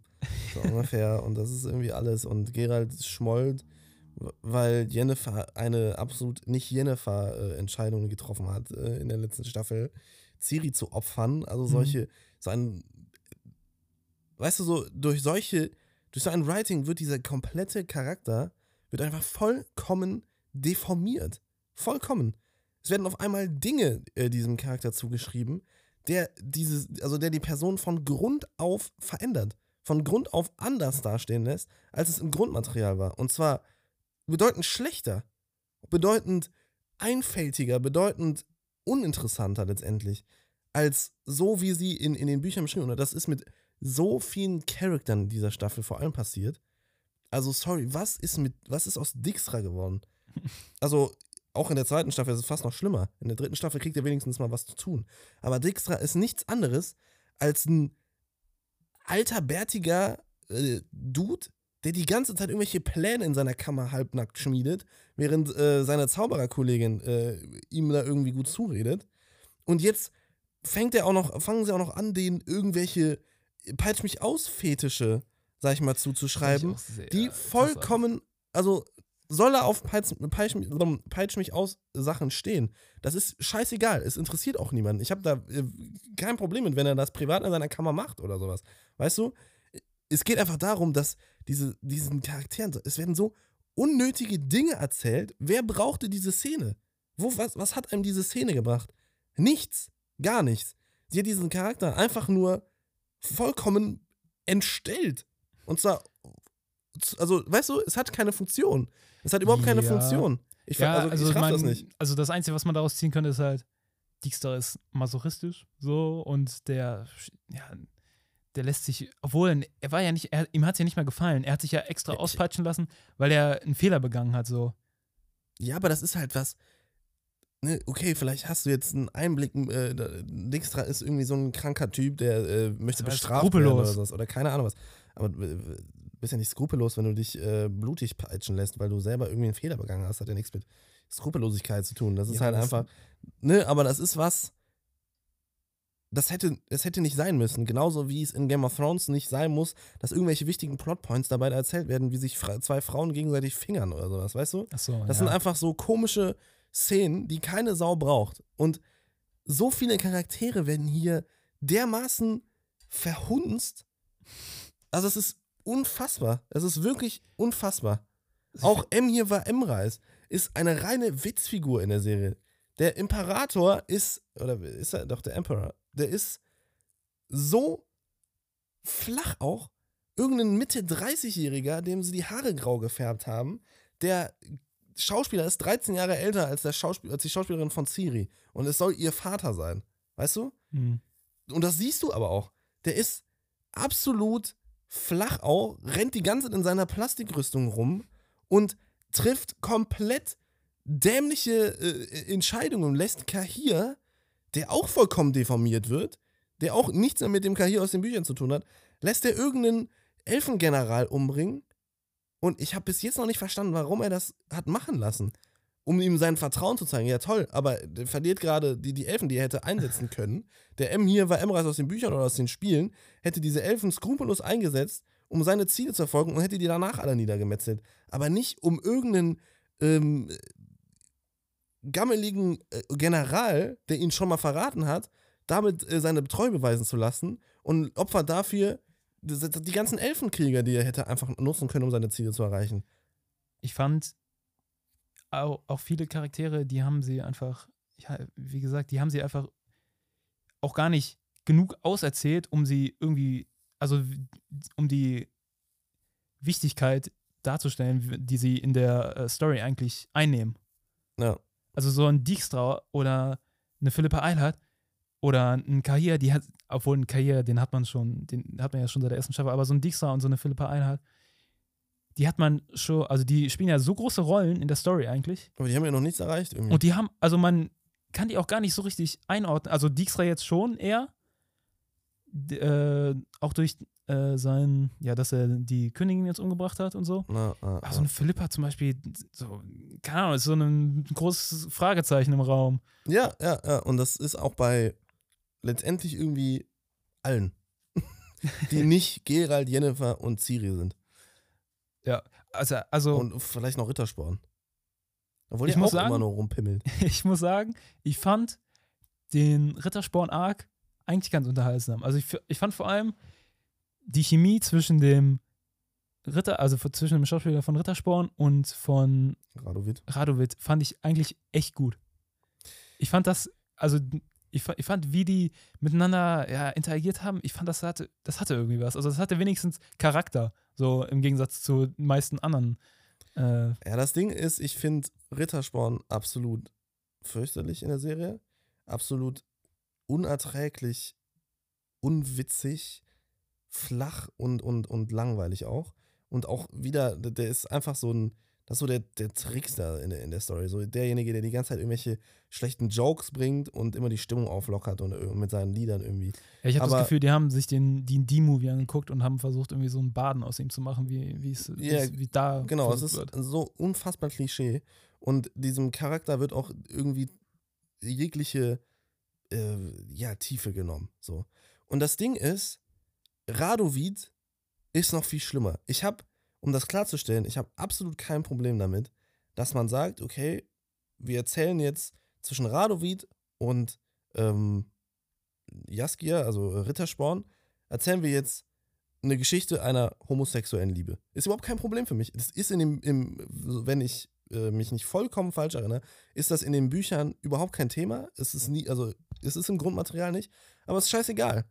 Wenn man es gut macht, dann, ne, wenn es der, der Story äh, Purpose irgendwie liefert, wenn es einfach, weißt du, wenn es interessant erzählt ist und wenn es eine Daseinsberechtigung hat. Und zwar nicht, weil es hom homosexuelle Liebe ist, sondern generell, weil es Sinn macht, dass diese beiden Figuren diese Beziehung jetzt eingehen. Genauso wie es Sinn macht, dass Jennifer und, äh, und Gerald diese so eine Beziehung eingehen, muss das auch Sinn machen, dass diese beiden so eine Beziehung eingehen. Wir wissen jetzt noch nicht, wo sie damit hinwollen, aber grundsätzlich überhaupt kein Problem für mich. Aber was sie aus Raduvid gemacht haben, ganz abseits davon, ist auch einfach nur fürchterlich. Erinnerst du dich noch an Radovid aus den Spielen? Ja, Ein absolut autoritärer, zielgerichteter, skrupelloser Stratege, der, wenn er in den Raum kommt, du genau weißt, der Typ, der geht über tausend Leichen für sein Team. Es ist scheißegal, er hat eine klare Vision und so, der lässt sich von nichts beirren und er lässt sich auch von niemandem irgendwie Honig um den Bart schmieren. So. Und das ist eine komplett andere Person. Es ist eine komplett andere Person. Es ist ein versoffener, komplett, äh, ja, letztendlich peinlich äh, unfähiger Typ, den sie jetzt da, daraus gemacht haben. Und ich, also ich verstehe nicht, warum das, warum, warum macht ihr das? Warum, warum tut ihr das? Warum tötet ihr auch äh, Moisak in der ersten Staffel ab? Warum tötet ihr Eskel in der zweiten Staffel ab? Für irgendwelche unfassbar dämlichen Gründe. Ähm, warum nimmt ihr Radovid diesen Charakter, der eigentlich absolut der krankeste Motherfucker ist und lasst den verkommen zu einem absolut Haufen Scheiße. So. Und wie gesagt, es geht absolut nicht darum, dass er jetzt in der Version homosexuell ist. Das ist mir scheißegal. Damit hat es nichts zu tun. Der kann auch ein skrupelloser Motherfucker sein, wenn er dabei homosexuell ist. Aber was sie daraus machen, ist einfach nur ein Witz. Es ist einfach nur ein Witz. Ja, ich bin gespannt, ob sie vielleicht versuchen, den erstmal so lachhaft darzustellen und dann später dem halt durch seine Entwicklung noch so skrupellos machen zu lassen. Das kann natürlich alles sein, ne? Ähm, aber ich gehe irgendwie nicht mehr davon aus. Ja, also Weil ich meine, sie haben auch aus Volltest, haben sie auch einen Pädophilen gemacht, glaube ich, in der äh, ersten Staffel oder was. Oder irgendwie. Nee, nicht pädophil, Ich weiß nicht mehr genau, was es war. Oder ja, genau. Der äh, Kinder mit, mit seiner Schwester hat, die, äh, und, und, und, weißt du? Ja. Sie haben aus, ähm, äh, warte, was wollte ich jetzt sagen? Ich hatte noch einen Charakter, den sie komplett fertig gemacht haben. auch in der zweiten Staffel? Ja, in der zweiten Staffel war das. Oh Mann, ich komme nicht mehr drauf. Schade. Ja, vielleicht fällt es mir gleich noch ein. Auf jeden Fall ist das. Das ist, äh. Weiß ich, ich weiß gar nicht mehr, was ich dazu sagen soll. Ich weiß es einfach nicht. ja, ist Man weiß, wenn natürlich, sie es besser machen würden, so. ist natürlich vor allem, also aus der Perspektive, die wir halt haben, äh, als Leute, die entweder die Spiele oder die Bücher halt kennen, ist es halt auf jeden Fall, ja, tut es halt doppelt so weh, weil man weiß, wie viel besser es sein könnte. Und deswegen, ja, ist es halt frustrierend zu sehen, was sie aus so guten Charakteren machen. Ist, ich, wie gesagt, ich hätte, ich, ich fand Radovid gar nicht so, also ich fand den wenigstens wieder auf schauspielerischer Ebene oder au- also auch ein paar seiner Charakterzüge fand ich wenigstens interessant, weil sie irgendwie etwas äh, ja, an Charakter ausgestrahlt haben, so eine, irgendwie eine charmante Art hatten. Und ich finde, das reicht aber halt nicht, um zu rechtfertigen, wie sie die Charaktere halt zu ändern, wenn sie so, keine Ahnung, nur so ein, aus so einem, ja, so aus so einem skrupellosen Typen halt jetzt eher so eine witzhafte Lachfigur machen. Ja, vor allem aus einem, aus einem, aus einer Figur, die halt absolut ernst ist, also die du auch absolut ernst nimmst. Ja. So, ne, auch eine Jennifer nimmst du in den, in den Büchern und in den Spielen absolut ernst. Und hier wirkt sie in 50% der Fälle wie ein absolutes Nervenbündel, die ihren Emotionen vollkommen unterliegt. So Ja, und, ich- und ich äh, absolut impulsiv handelt. Ja, die versuchen, die Charaktere irgendwie so richtig menschlich zu machen. Also immer so, dass die auch Fehler machen und dass die nicht perfekt sind und sowas. Das, das wird ja auch in der, in der dritten Folge, meine ich, wird es, oder doch, ich glaube, in der dritten Folge, wo Yen mit Siri auf diesen Hügel geht, wo mal ihr Haus stand, vom, Mhm. vom ganzen Anfang der Serie. Und sie Siri zeigt, wie ja, imper imperfekt, ja, imperfekt sie eigentlich war ihr Leben lang. Ja. So. Und ich finde, die, also das ist also absolut nicht schlecht. Also ist, ist eigentlich eine gute Idee, so Charaktere auch verle äh, verletzlich zu zeigen, so damit man überhaupt, also damit man sich Damit als man eigentlich auch mehr Tiefe irgendwie. mehr, mehr Tiefe ja. hat, damit man sich als Zuschauer mit ihnen identifizieren kann. Aber die machen das so konsequent, dass Ja. es schon unrealistisch wirkt. Also wie oft Jennifer irgendwie Kacke baut auf einmal. Ja, und vor allem ist es in einer Frequenz und in einer, ähm, ja, sag ich mal, in einem Auftreten, das dem sämtliche Wucht und Wirkung nimmt. Ja. Also wenn du jemanden immer so darstellst, ähm, dass er einfach nur ein emotionales Wrack ist und deswegen überhaupt nicht mehr zurechnungsfähig, so wie es Jennifer irgendwie in Staffel 2 die ganze Zeit ist und in Staffel 3 äh, langsam irgendwie sich da wieder rausarbeitet, dann erzeugst du damit nicht irgendwie große Empathie oder gibst dem Charakter groß Tiefe, sondern es nervt einfach nur. Und es Mhm. ist absolut nicht mehr realistisch und auch da wieder entfernst du dich viel zu weit von dem eigentlichen Charakter, wie er mal gewesen ist oder wie er hätte sein sollen. Weil du orientierst dich, also du, du hast trotzdem das Grundmaterial äh, zu, ähm, zu Füßen, sag ich mal so, also als, als Grundlage und äh, solltest dich, wenn du etwas adaptierst, trotzdem in, in einem gewissen Maße daran halten. So. Und ne, natürlich werden in so einer Adaption und wenn man äh, sowas äh, fürs, fürs Fernsehen umschreibt oder für, fürs Kino, werden äh, Figuren auch abgeändert. Also zum, ein gutes Beispiel dafür ähm, ist Aragorn aus der Herr der Ringe. So, im, in den Filmen ist Aragorn dieser total bescheidene, ähm, zurückgezogene, ja, Waldläufer, der bis zum zweiten oder eigentlich sogar dritten, äh, Anfang des dritten Teils nicht wirklich was mit seiner, mit seiner Bestimmung oder mit seinem Schicksal am Hut haben will. Er will nicht äh, nach Gondor in die Weiße Stadt und äh, sein Königreich, also weißt du, sein, sein Königreich einfordern, ähm, sondern hat überhaupt kein Interesse, sondern will äh, Gutes tun und zwar mhm. auf kleiner Ebene und hat auch Angst davor. Ja. Ne? Und, Miese äh, Selbstzweifel. Genau, hat extreme Selbstzweifel und ist total am Boden der Tatsachen und äh, total nahbar, sag ich mal so hat ja auch in, mit Arwen im ersten Teil noch dieses Gespräch, wenn die dann im Bruchteil ankommen, ne, wo sie sagt, du bist nicht Isildur selbst, so, und aber er sagt immer, ich habe das gleiche Blut in mir und die gleiche Schwäche und hat halt Angst, dass er letztendlich auch dem Ring unterliegt und, und der, der äh, Macht irgendwie. Ähm, und in den Büchern ist das erste, ist in der ersten Szene, wo Aragorn auftaucht in Bre, im, im Gasthaus, ähm, gibt er sich damit zu erkennen, indem er ein Gedicht rezitiert, was besagt, dass er das Königreich einfordert. Und er sagt ganz klar, ey, mein Ziel ist es, äh, nach, nach Minas Tirith zu gehen, um, um ein König, äh, also ne, um, um das, das Dasein des Königs anzutreten. So.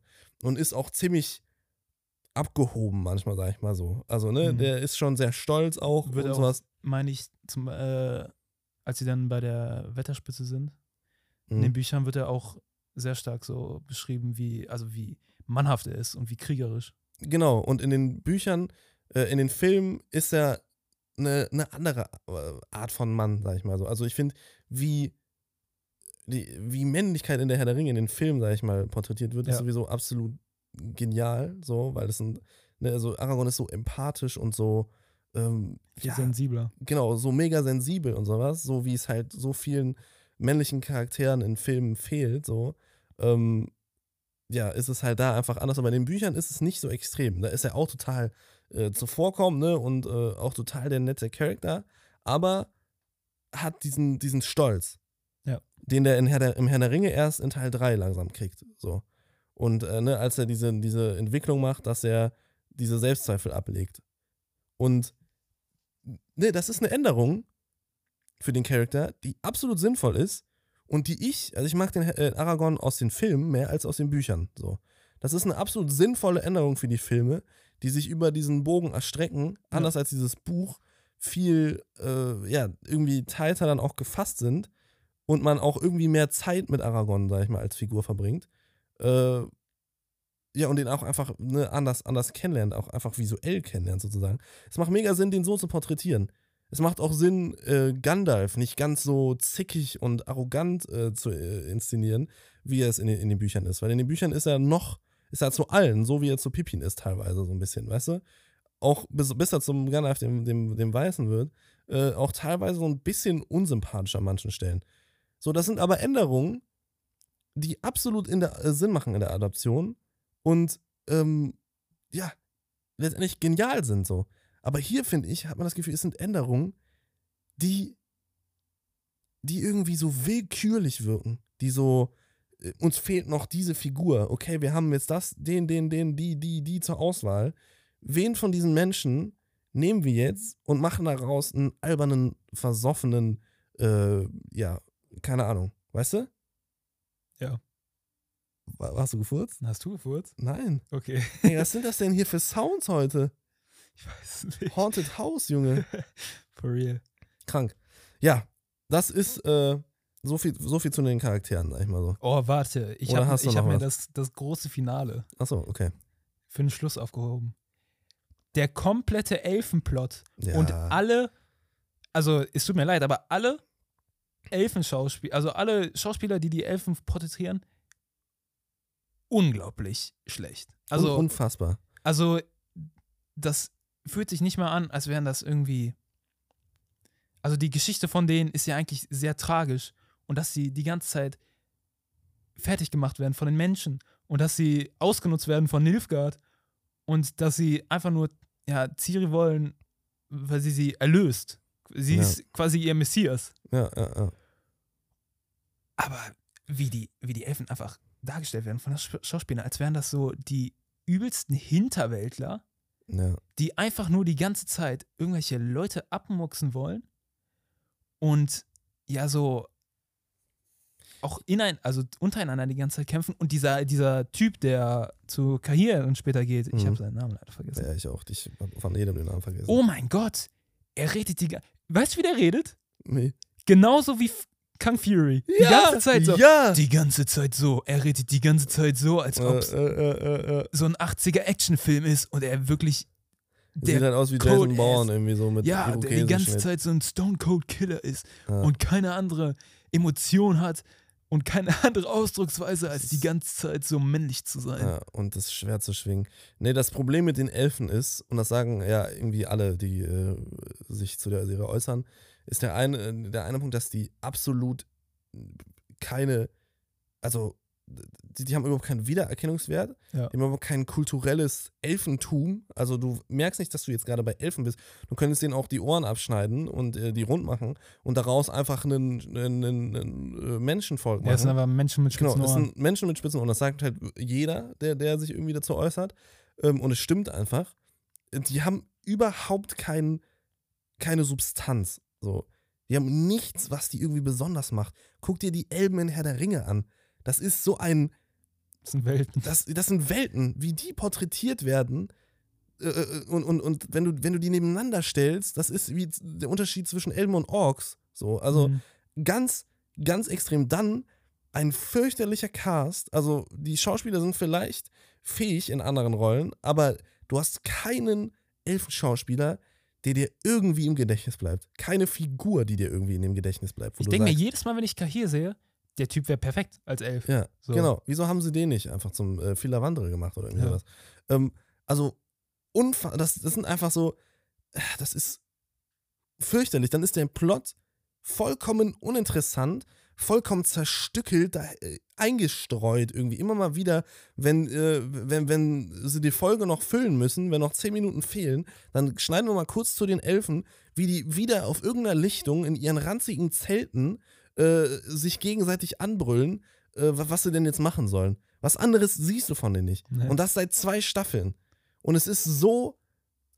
Also, du kannst diesen kompletten Elfenplot, kannst du einfach weg, Ja. wegschneiden, einfach rausschneiden, weil in den Büchern auch überhaupt, der überhaupt nicht so einen riesen Fokus hat. Ich glaube, der kommt äh, auch bis, bis Buch 4 oder so gar nicht konkret vor. Es gibt immer wieder mal irgendwie die Skoyatel, die da auftauchen und, und rumwuchsen.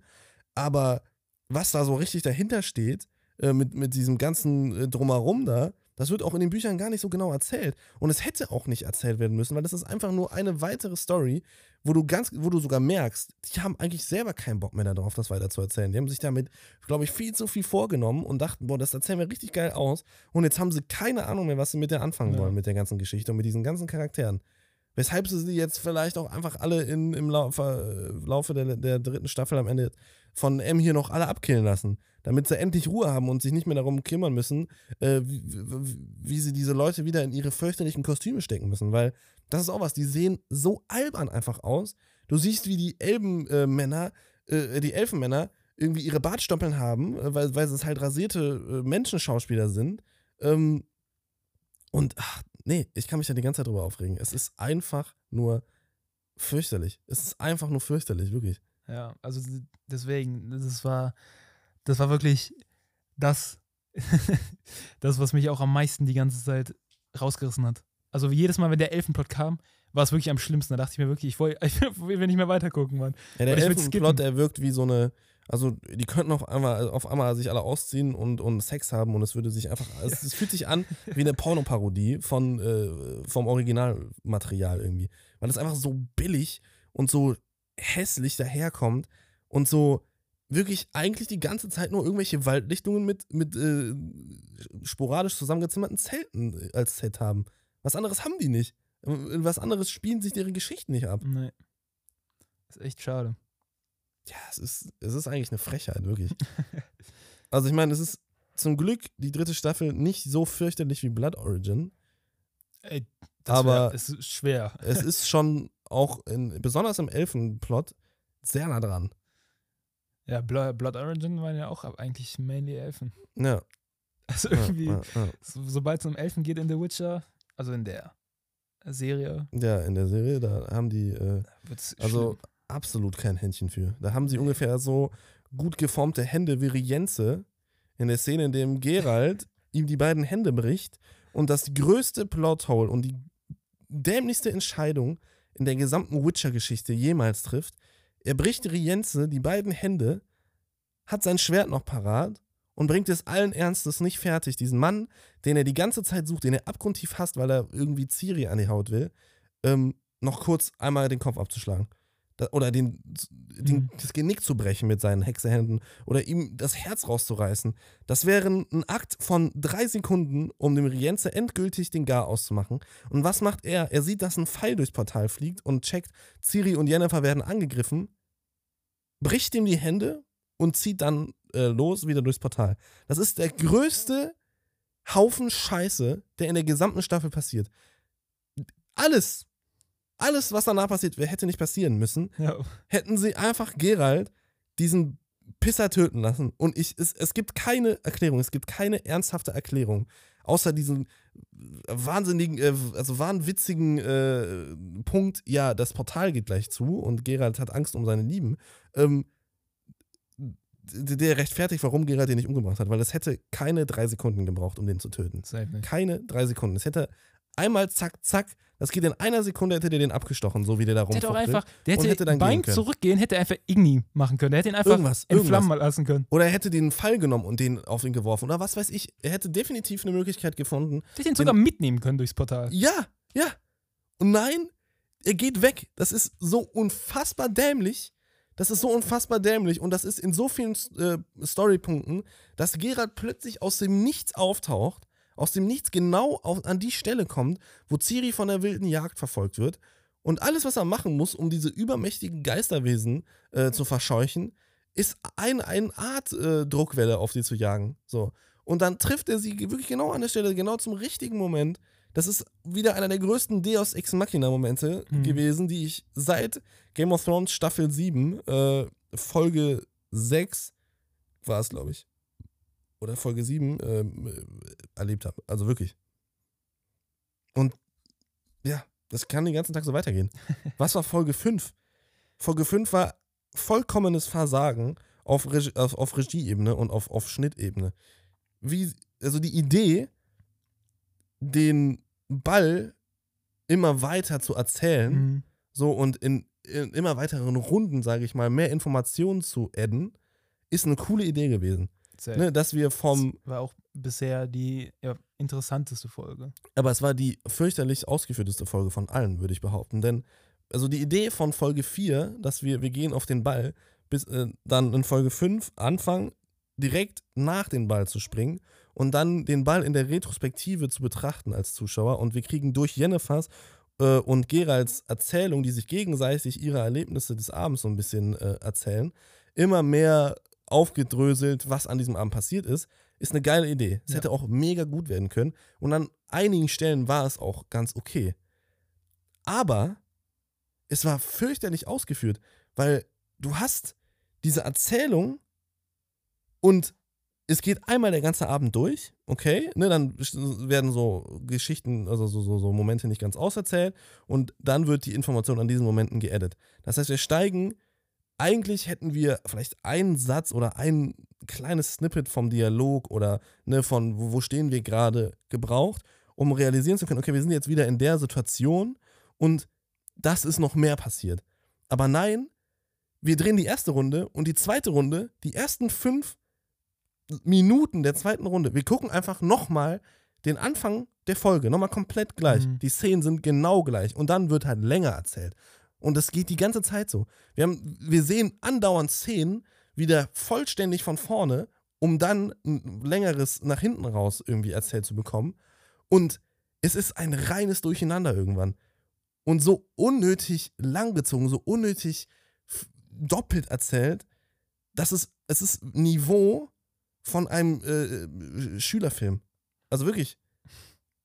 Ja, man hat das Gefühl, wenn sie die, also so manche Shots auch einfach dreimal hintereinander zeigen, irgendwie wie Gerald von oben irgendwie unten Jennifer sieht, die mit Istrid redet oder so. Ja, und, und dann wird geglaubt, dass der Zuschauer denkt, ah, guck mal, das ist jetzt die Situation, die haben wir jetzt gerade von unten gesehen und das, das ist ja total cool. Aber an, an, was wir denken ist, Digga, jetzt nochmal die Szene. Ich habe das erste Mal, also äh, als das erste Mal, sag ich mal, der Ball wieder von vorne erzählt wird, habe ich gedacht, ich wäre aus Versehen auf den, ich spring wieder an Anfang der Folge-Button gekommen. Ich habe gedacht, hä, bin ich jetzt vollkommen verblödet? Das habe ich doch schon gesehen.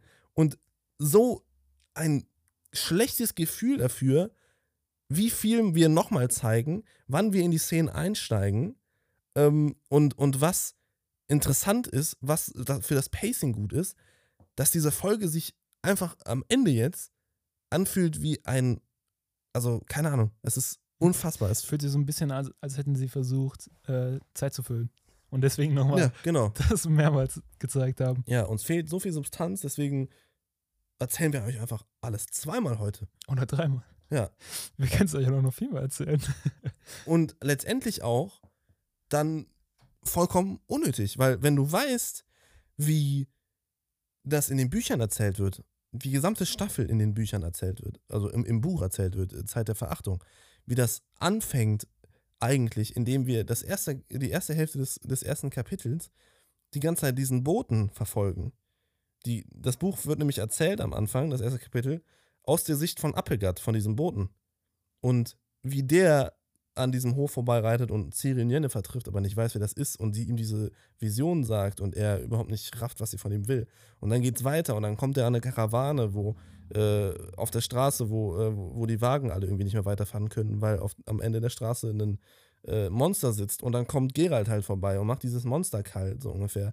Und Appelgard reitet weiter bis hin zu Dijkstra und erzählt ihm dann diese Nachricht und solche Sachen. Das ist so viel interessanter erzählt und auch der ganze Ball ist so charmant und, und charismatisch einfach erzählt. Und auch da ist es so, dass die im, ne, die erste Hälfte wird erzählt, so dann, dann wird nach vorne gesprungen, dann liegen die im Bett und reden dann nochmal rückwirkend nochmal darüber und Gerald erzählt dann, was so erzählt wurde. Das ist ein bisschen ähnlich wie hier, aber es ist so viel sortierter und so viel klarer erzählt und die Dialoge sind so viel besser. Man hätte das letztendlich eins zu eins einfach übersetzen können und du hättest eine zehnmal bessere, eine zehnmal bessere Folge. Du hättest das letztendlich, war das schon ein fertiges Drehbuch, diese Szene. Die Szene mit dem Ball hättest du einfach so eins zu eins aufs Fernsehen, sag ich mal, adaptieren können. Ist ja überhaupt kein Problem gewesen. Und stattdessen machen die ein reines Wirrwarr daraus. Es ist. ah, Boah, meine Fresse. Ja, ich frage mich auch, warum sie jetzt. Achso, ich bin. Also ich bin. Mal von vorn. Ich frage mich ja, warum sie sich entschieden haben dazu, die Staffel jetzt an der Stelle zu teilen. So. Ich denke, das ist eine ganz einfache Begründung. Die letzten drei Folgen werden wahrscheinlich sehr aufwendig sein, wenn man den Teaser sich dazu anguckt und wenn man weiß, was jetzt noch passieren wird. Echt? Ähm, dass sie wahrscheinlich einfach noch nicht fertig waren. Okay, das kann natürlich sein. Ich habe nämlich mir von David Hein ein Video angeguckt, Mhm. wie er so Witcher fand. Die erste Hälfte der dritten Staffel jetzt. Mhm. Und er hatte einen ganz interessanten Vergleich gezogen zu anderen Netflix-Produktionen. Denn hier wurde ja auch wieder so ein Tanz vorgeführt, so ein, Mhm. äh, den die auf den Ball da Naja, aufführen, Jennifer. Melange und, oder wie das hieß. äh, ja, Muss genau. ich auch direkt an, an Dune denken. Das Gewürz heißt auch Melange. Ach so. Und David Hein hat das eher mit so, also mit anderen Net- Netflix-Produktionen wie Wednesday verglichen, die auch so einen Tanz Mhm. haben, der so Mhm. populär gemacht wurde auf Social Media und sowas. Mhm. Und ich fand das ganz interessant, dass sie genau dann so nach der Folge so das dann abgekattet haben und dann so quasi, um vielleicht nochmal so ein bisschen diesen Tanz so sacken zu lassen und vielleicht auch nochmal so einen Social Media Push zu kriegen. Ja, aber dafür fand ich den Tanz echt. Ich fand den Tanz sehr auch nicht. Basic. Den fand, den fand ich auch sehr basic, aber ich meine, ich fand es einfach einen interessanten Gedanken, so wie, Mhm, wie mhm. das bei Netflix-Produktionen irgendwie Ich finde so im, im Trend war, so weil sich das einfach auf Social Media so quasi extra Publicity nochmal gegeben hat. ja, was bei The Witcher eher ja der Punkt ist, ähm, statt irgendwelcher Tänze sind ja immer die Songs von äh, Rittersporn. Staffel 1 war es. Toss a Coin to your Witcher, Staffel Der war auch 2 echt war es war's, äh, irgendwas mit Burn, Butcher Burn.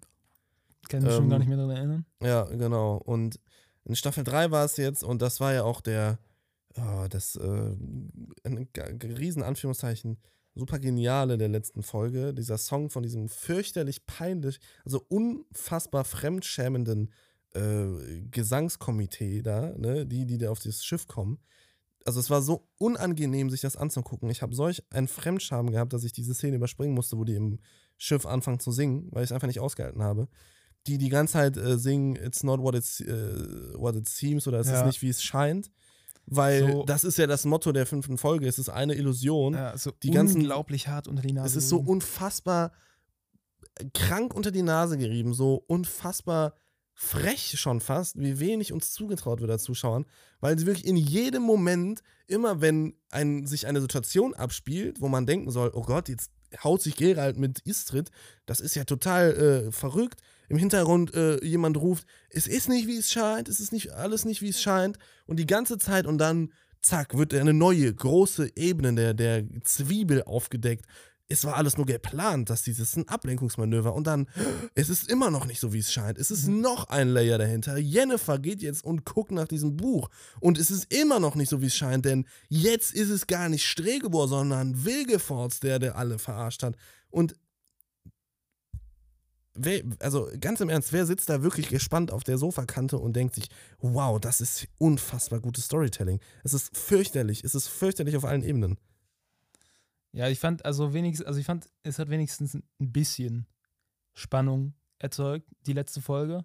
Ich, also im Gegensatz zu allen Folgen davor, wo wirklich, also wo ich wirklich gar nicht auf irgendeine Art invested war Ja, in, der, in die Handlung, sondern jetzt nur am Ende der, der fünften Folge, wo, wo das wenigstens so ein bisschen cool, also so ein bisschen interessant inszeniert war, wie Wilgefortz sie ja so ein bisschen aus, ja, ausgespielt hat, wie er so dahinter steht.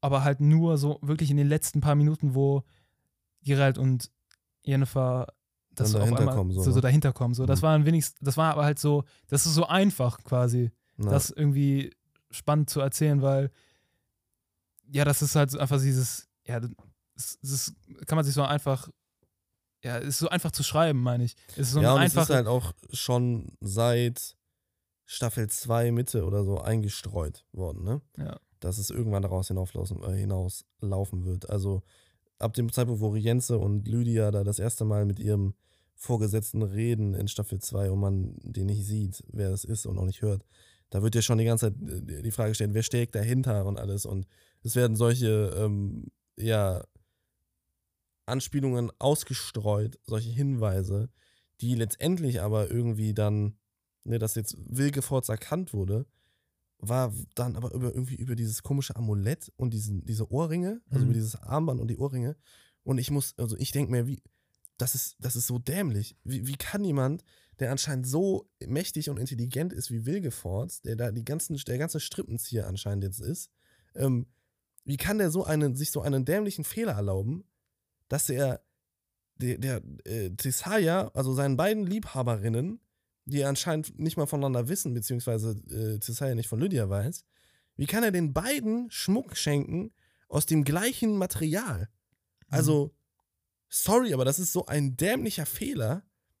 Also, weißt du, so, so ein offensichtlich einfacher Weg, um Gerald und Jennifer auf die richtige Fährte kommen zu lassen. So hirnrissig niemand, der auf so einer Ebene operieren würde, der ganze Königreiche gegeneinander ausspielt, der so ein mächtiger, ähm, durchtriebener Zauberer ist, wie Wilgefortz es anscheinend ist, macht so einen dämlichen Fehler und lässt sich dadurch auf die Stiche kommen. Niemals. Niemals. So, die haben hier ein bisschen versucht, den Walter White-Moment äh, mit, mit diesem Buch nachzumachen, habe ich das Gefühl, äh, woran nachher äh, erkannt wird, dass Walter White äh, Heisenberg ist. Ich weiß nicht, ob du äh, Breaking Bad gesehen hast. Nee. Äh, dann ist es scheißegal. Aber ähm, diese, dieses, gen, diesen genialen Moment, den sie in Breaking Bad erzählt haben, so, so, so ein Vibe hat mir das hier gegeben, nur halt auf ähm, der, der fürchterlichsten Ebene, die ich mir hätte vorstellen können, gefühlt. So, also es ist einfach, es macht einfach keinen Sinn wieder für die Figur. Eine solche Figur ist nicht so dumm, macht nicht solche offensichtlich dummen Fehler. Ja. Ist halt wieder aufs Writing zurückzuführen. Wie, Ja, wie, ja. wie 90% der anderen Sachen. Man hat Fehler. das Gefühl, die Writer kennen ihre Charaktere nicht. Die wissen nicht, wie die sind, die wissen nicht, wie die ticken. Die haben überhaupt keine Ahnung von den Leuten, die sie da erzählen. Ja. Und man hat auch das Gefühl, dass in der einen Folge eine Person die, die Figur erzählt und in der anderen Folge eine komplett andere Person die gleiche Figur erzählt. Und deswegen diese Figuren sich in, also in sich selber widersprechen, sich in sich selber teilweise Entscheidungen treffen, die überhaupt nicht funktionieren, die überhaupt nicht zu der Figur passen. Und deswegen fehlt diesen Figuren sämtliche Glaubwürdigkeit und man hat das Gefühl, nichts, was da passiert, ist echt. Und da sind wir wieder am Anfang. Man kauft dieser Serie nicht ab, was sie erzählt. Man Ja. kauft ihr nichts. Auf keiner Ebene kauft man ihr wirklich ab, was sie erzählt. Egal, ob es auf der schauspielerischen Ebene ist, die an vielen Stellen zu wünschen übrig lässt, ob es auf der fürchterlichen visuellen Ebene ist, die einfach nur grausam wirkt. Also wenn eine Ciri dermaßen vollgepackt ist mit Make-up, so ein in der Serie junges Mädchen mit äh, hochgeschminkten Augen Die, die, die, ganze die, Zeit durch die Gegend läuft. Ja, die, die ganze Zeit durch die Wildnis eigentlich läuft. Ja. Und es offensichtlich ist, dass die mindestens 300 Gramm Make-up im, im Gesicht hat, dieses, diese arme Schauspielerin, dann weißt du, dass da einfach keine fähigen Leute die Entscheidungen treffen, ähm, ja, und, und, und äh, ordentlich anleiten, ordentlich Regie führen. Und dann hast du auch noch Leute im Writers Room, die laut Henry Cavill sich über das grandiose äh, Grundmaterial, Ausgangsmaterial lustig machen, glauben, sie können es besser machen und am Ende eine riesige Schüssel Dünnschiss präsentieren und sich dafür auch noch feiern lassen. Also, Ja. Und das fasst The Witcher Netflix halt wundervoll zusammen. Um mich jetzt mal hier selber feiern zu lassen. Und damit Großartiges Fazit, Louis. Danke, danke, danke. Damit sind wir durch mit dieser Farce. Es kommen noch drei Folgen raus am 27.07. Auch durch diese drei Folgen werde ich mich quälen. Und auch über diese drei Folgen werde ich hier nochmal reden mit irgendwem. Äh, Ob es jetzt eine ganze Folge ist oder ein äh, meine eine Sache diese Woche Ding oder ein extra Einschub, Mhm. werden wir noch entscheiden. Aber wir werden auf jeden Fall noch ein gesamtes Staffel 3 Fazit und eine, einen gebührenden Abschied für Henry Cavill hier zelebrieren.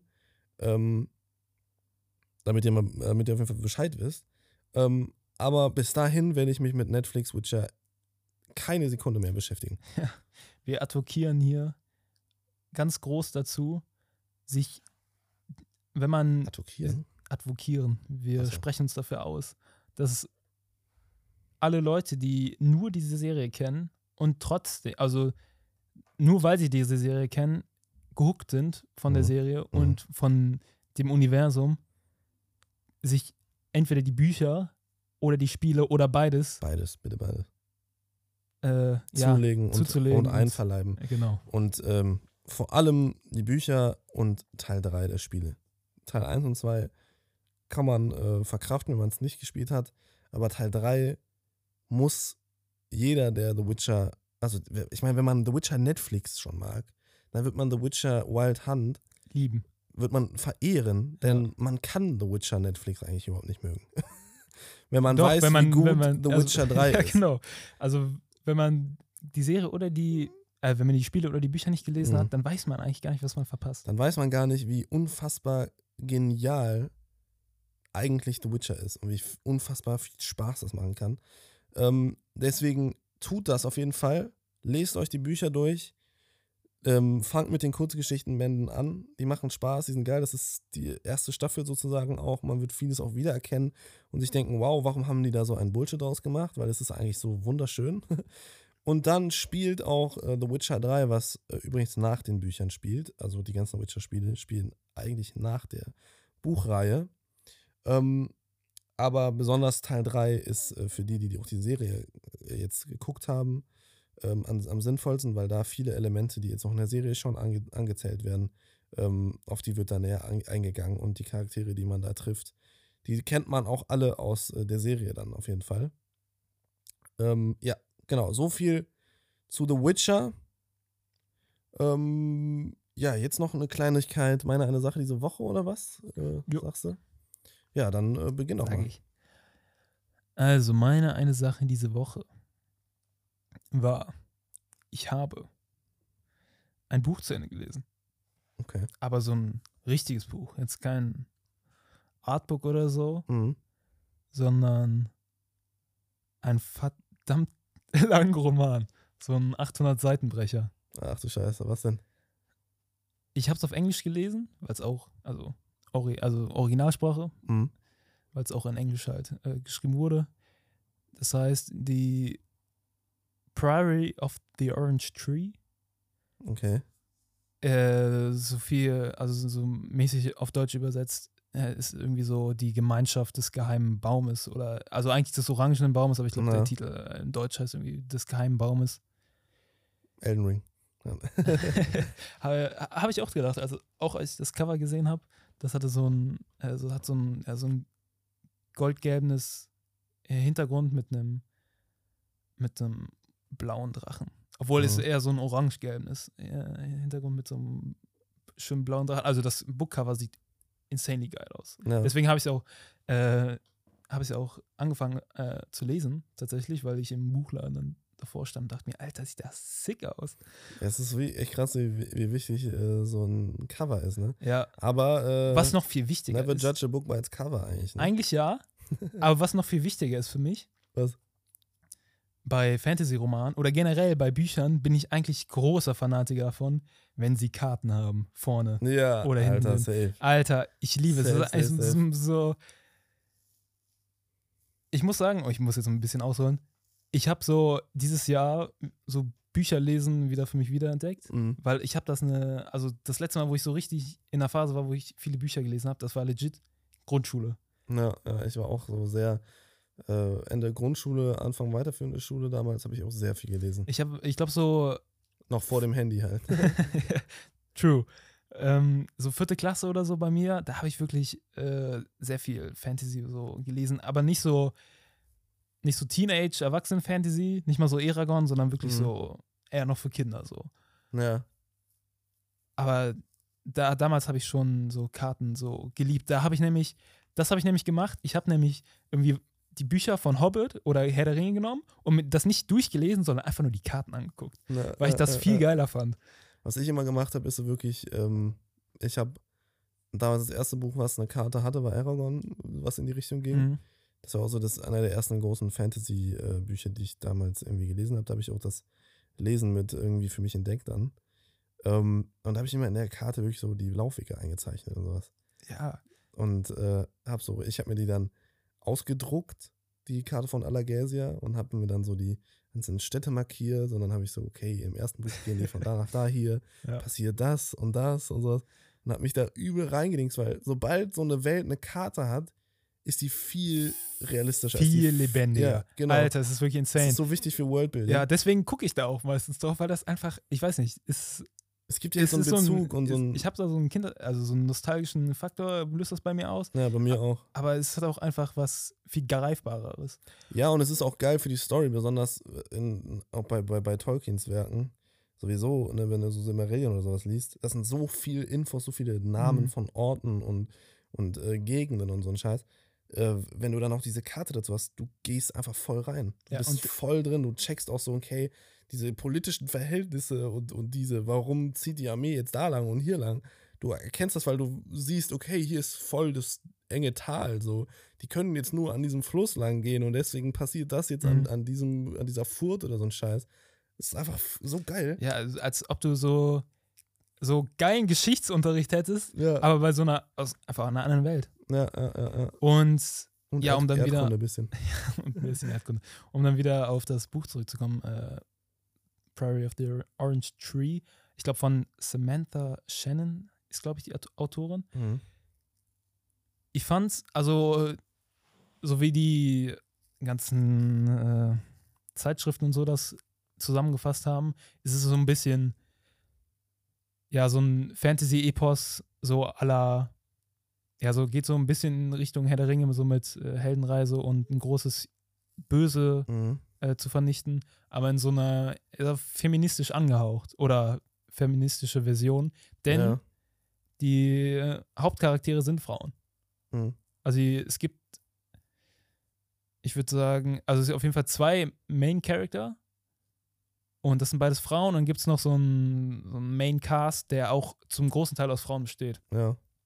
Und ich fand, das hat sich trotzdem super gelesen. Also ich fand, das hat sich nicht Naja, klar. Also, ja, nicht, ja, ja, ne? na, natürlich. Aber ich einfach nur um das, äh, ja, ist ja leider so, dass meistens, Naja, es ist, es dass, ist die, dass Ende- die Ansicht so da, zu so, ja, feministischen Themen oder wenn man so sagt, so, man macht jetzt, keine Ahnung, Herr der Ringe in, mit, mit Frauen oder so, dass das nicht funktioniert und sowas oder dass die, dass die Einstellung da gegenüber so ein bisschen negativ ist, behaftet. Ja, auf jeden Fall. Es gibt immer dann die, ne, genauso wie es jetzt äh, auch in, in der Herr der Ringe-Serie und alles mögliche war, die Idioten, die dann da groß aufschreien und so Genau. Zeugs. Ne? Das stimmt. Und ist, ist leider auch so, dass es äh, weniger äh, Geschichten gibt, sag ich mal, besonders so im, im Fantasy, finde ich. Ja. Ähm, Oder wo, Sci-Fi. F- ja, wo Frauen ganz klar äh, die Hauptrollen Ja. besetzen. Und ich finde generell halt einfach auch in Filmen. Und die Story, also die, die Charaktere, die, äh, die, die Main Character, die fühlen sich einfach so, ja, fühlen sich so gut äh, oder so gut geschrieben an. Mhm. Und mir ist beim Lesen gar nicht so klar geworden, zum Beispiel, dass äh, eine, eine Hauptcharakterin, die ist lesbisch. So, Mhm. macht er, also hat äh, in, innerhalb der Story auch voll Sinn gemacht. Aber ich habe es gar nicht erst, also der Punkt, wo man merkt, dass sie lesbisch ist, der, der kam für mich so ein bisschen aus dem Nichts. Aber als ich da so länger drüber nachgedacht habe, hat es so Sinn gemacht. So, es war, also es war so gut eigentlich die ganze Zeit geschrieben, Mhm. dass du es so eigentlich schon hättest sehen können, aber es dir eigentlich nie klar geworden ist. So bis zu dem Punkt, wo es dann äh, gedroppt wurde. Und Ja, vor allem wahrscheinlich auch, und das finde ich halt immer so wichtig auch, ist, dass sowas, egal ob es jetzt äh, homosexuelle Liebe zwischen Männern oder zwischen Frauen ist, ähm, dass sowas nicht immer so gottlos unter die Nase gerieben wird, nee, sondern dass es halt so gut eingepflegt ist in die Geschichte, dass es, die, dass es gar nicht heraussticht, so wie es sein sollte. Dass Mhm. es halt vollkommen normal ist, dass du es einfach so überliest, ohne zu sagen, oh krass, das ist jetzt so, sondern es, es passt einfach. Ja. Es fügt sich so geil in die Welt ein, so wie in The Last of Us zum Beispiel. Es fügt sich so gut in, in die ganze Geschichte ein. Du fängst gar nicht erst an, das zu hinterfragen, äh, weil es, es muss, es sollte überhaupt nicht hinterfragt sein. Es sollte einfach ganz normal sein. So, ne, da, da wollen wir auch in der Gesellschaft ja alle hin. Und genau sollte es in diesen Geschichten auch sein. Wenn ich dann zum Beispiel an die Willow-Serie denke, äh, wo es dir so krank unter die Nase gerieben wird, dass die beiden Hauptdarstellerinnen auch homosexuell sind und solche Sachen, ähm, ja, ist das letztendlich das genaue Gegenteil von dem, was es sein sollte. Weil es ist, ähm, es, es, es wird so hervorgehoben und so ganz klar betont, was eigentlich gar nicht betont werden muss, sondern es sollte eigentlich ganz normal sein. Ja. Und das finde ich halt immer mega wichtig. auf jeden Fall, um die, um die Buch-Review jetzt äh, auch mal abzuschließen. Ich fand, also was die Main Story angeht, ich fand die am Anfang so, dass die erste Hälfte unglaublich gut, auch alles, also wie, wie detailreich manche Sachen äh, und Charaktere beschrieben werden und wie das alles aufgebaut wird, Mhm. insanely gut. Ich fand es dann ab der zweiten Hälfte oder eher ab dem letzten Drittel wirkt es so ein bisschen gerusht, um dann den großen Kampf, äh, um auf den großen Kampf hinauszugehen und den dann auch zu beenden. Ja. So, das war so das Einzige, was. Also es ist äh, auch ein, ein, ein, ein Buch einfach nur. Es gibt einen zweiten Teil Teile? tatsächlich. Ach so, Und okay. aber die, also der zweite, ich weiß auch nicht ga- ganz genau, ich habe letztens mal angeguckt, worüber der zweite Teil geht, aber ich wollte da noch nicht einsteigen, weil das sind wieder 800 Seiten Mhm. und ich wollte mir jetzt erstmal was leichteres vornehmen, aber ich fand, das war, also da sind, das spielt der zweite Teil, ich weiß nicht, ob es, also es ist auf jeden Fall ein Sequel, Ja. Also später nach. das spielt danach, aber ich bin mir nicht sicher, ob das wirklich, äh, also das hat auch einen anderen Titel, aber es spielt in derselben Welt, also kann sein, dass das nicht mal, Also eher ein Spin-off so. nee, also es spielt schon danach und hat auch mit der Story davor zu tun. Ich bin mir nicht ganz sicher, sie hat auf, also es ist auf jeden Fall nicht irgendwie The äh, Prairie of the Orange Tree 2, so. Also es wird nicht linear einfach so weitererzählt, sondern es ist wahrscheinlich irgendwie so ein bisschen neue Charaktere. auf jeden Fall, ja, neue sowas. Charaktere und sowas. Deswegen, du kannst dieses, dieses Buch auf jeden Fall so als eine ganze Geschichte lesen und Mhm. die schließt auch so mehr oder weniger mit den Charakteren ab. Okay, geil.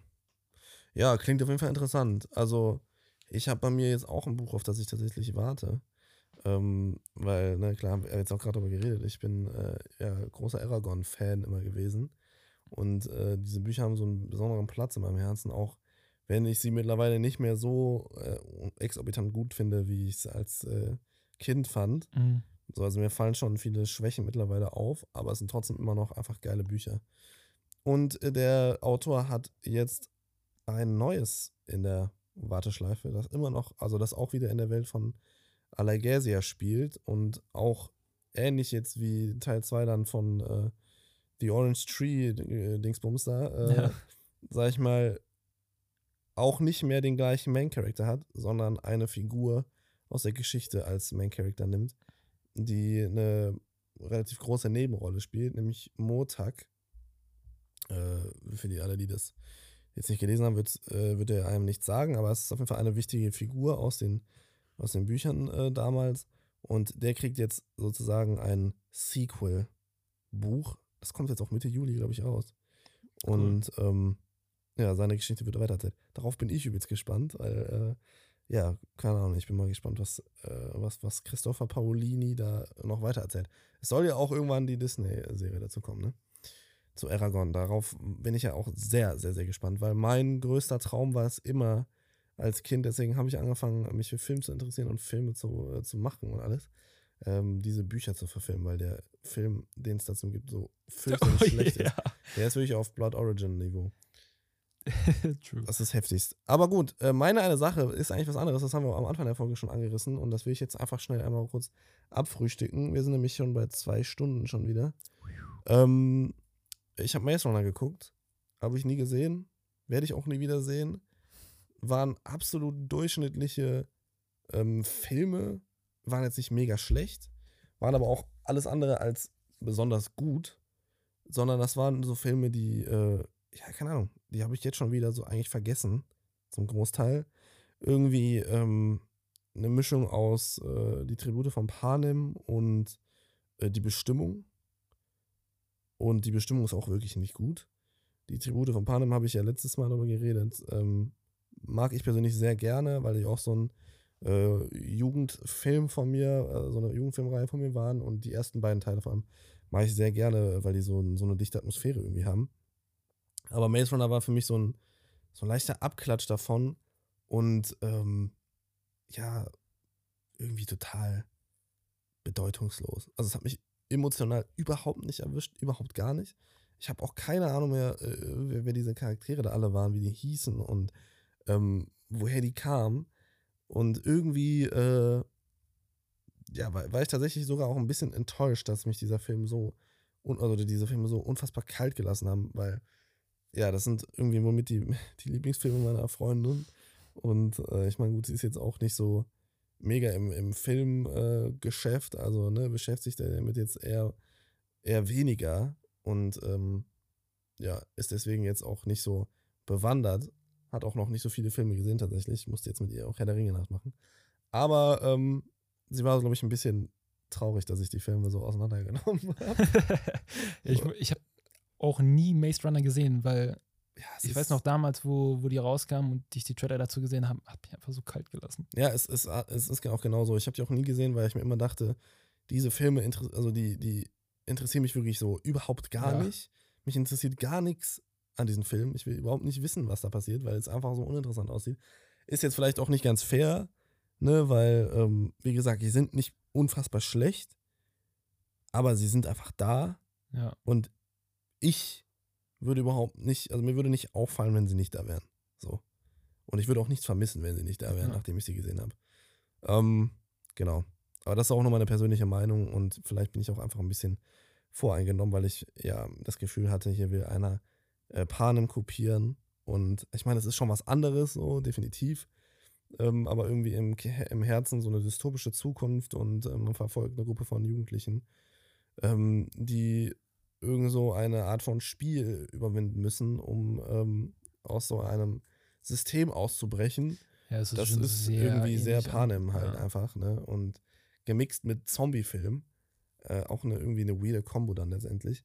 Ja, genau. Das ist so meine, mein Quick, äh, meine Quick Review zu Maze Runner, einer Filmreihe, die vielleicht jetzt äh, nicht mehr so ganz aktuell ist für die Leute da äh, draußen, die jetzt hier noch dabei sind.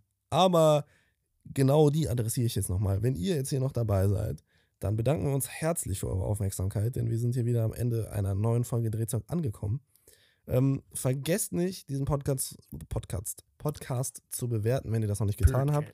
Äh, folgt uns, folgt uns auch auf Instagram und auf TikTok, weil da gibt es äh, jetzt wöchentlich ähm, ja auch mehr Inhalt in Form von Reels.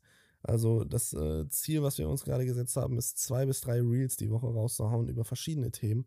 Das letzte war zum Beispiel über die letzte Folge Attack on Titan, die äh, Ende des Jahres, beziehungsweise im letzten Drittel des Jahres laufen wird.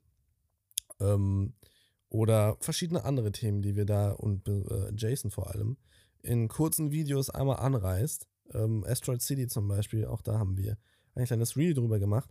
Also interessanter Content ähm, und auch da könnt ihr uns immer erreichen, wenn ihr Wünsche und Anmerkungen habt zu Folgen oder zu Themen, die wir mal besprechen sollen. Oder uns äh, eure Meinung zu The Witcher Season 3 schreiben wollt. Genau, gerne auch. Äh, schreibt uns, ob ihr The Witcher gespielt habt, ob ihr es gelesen habt oder ob ihr nur die Serie kennt.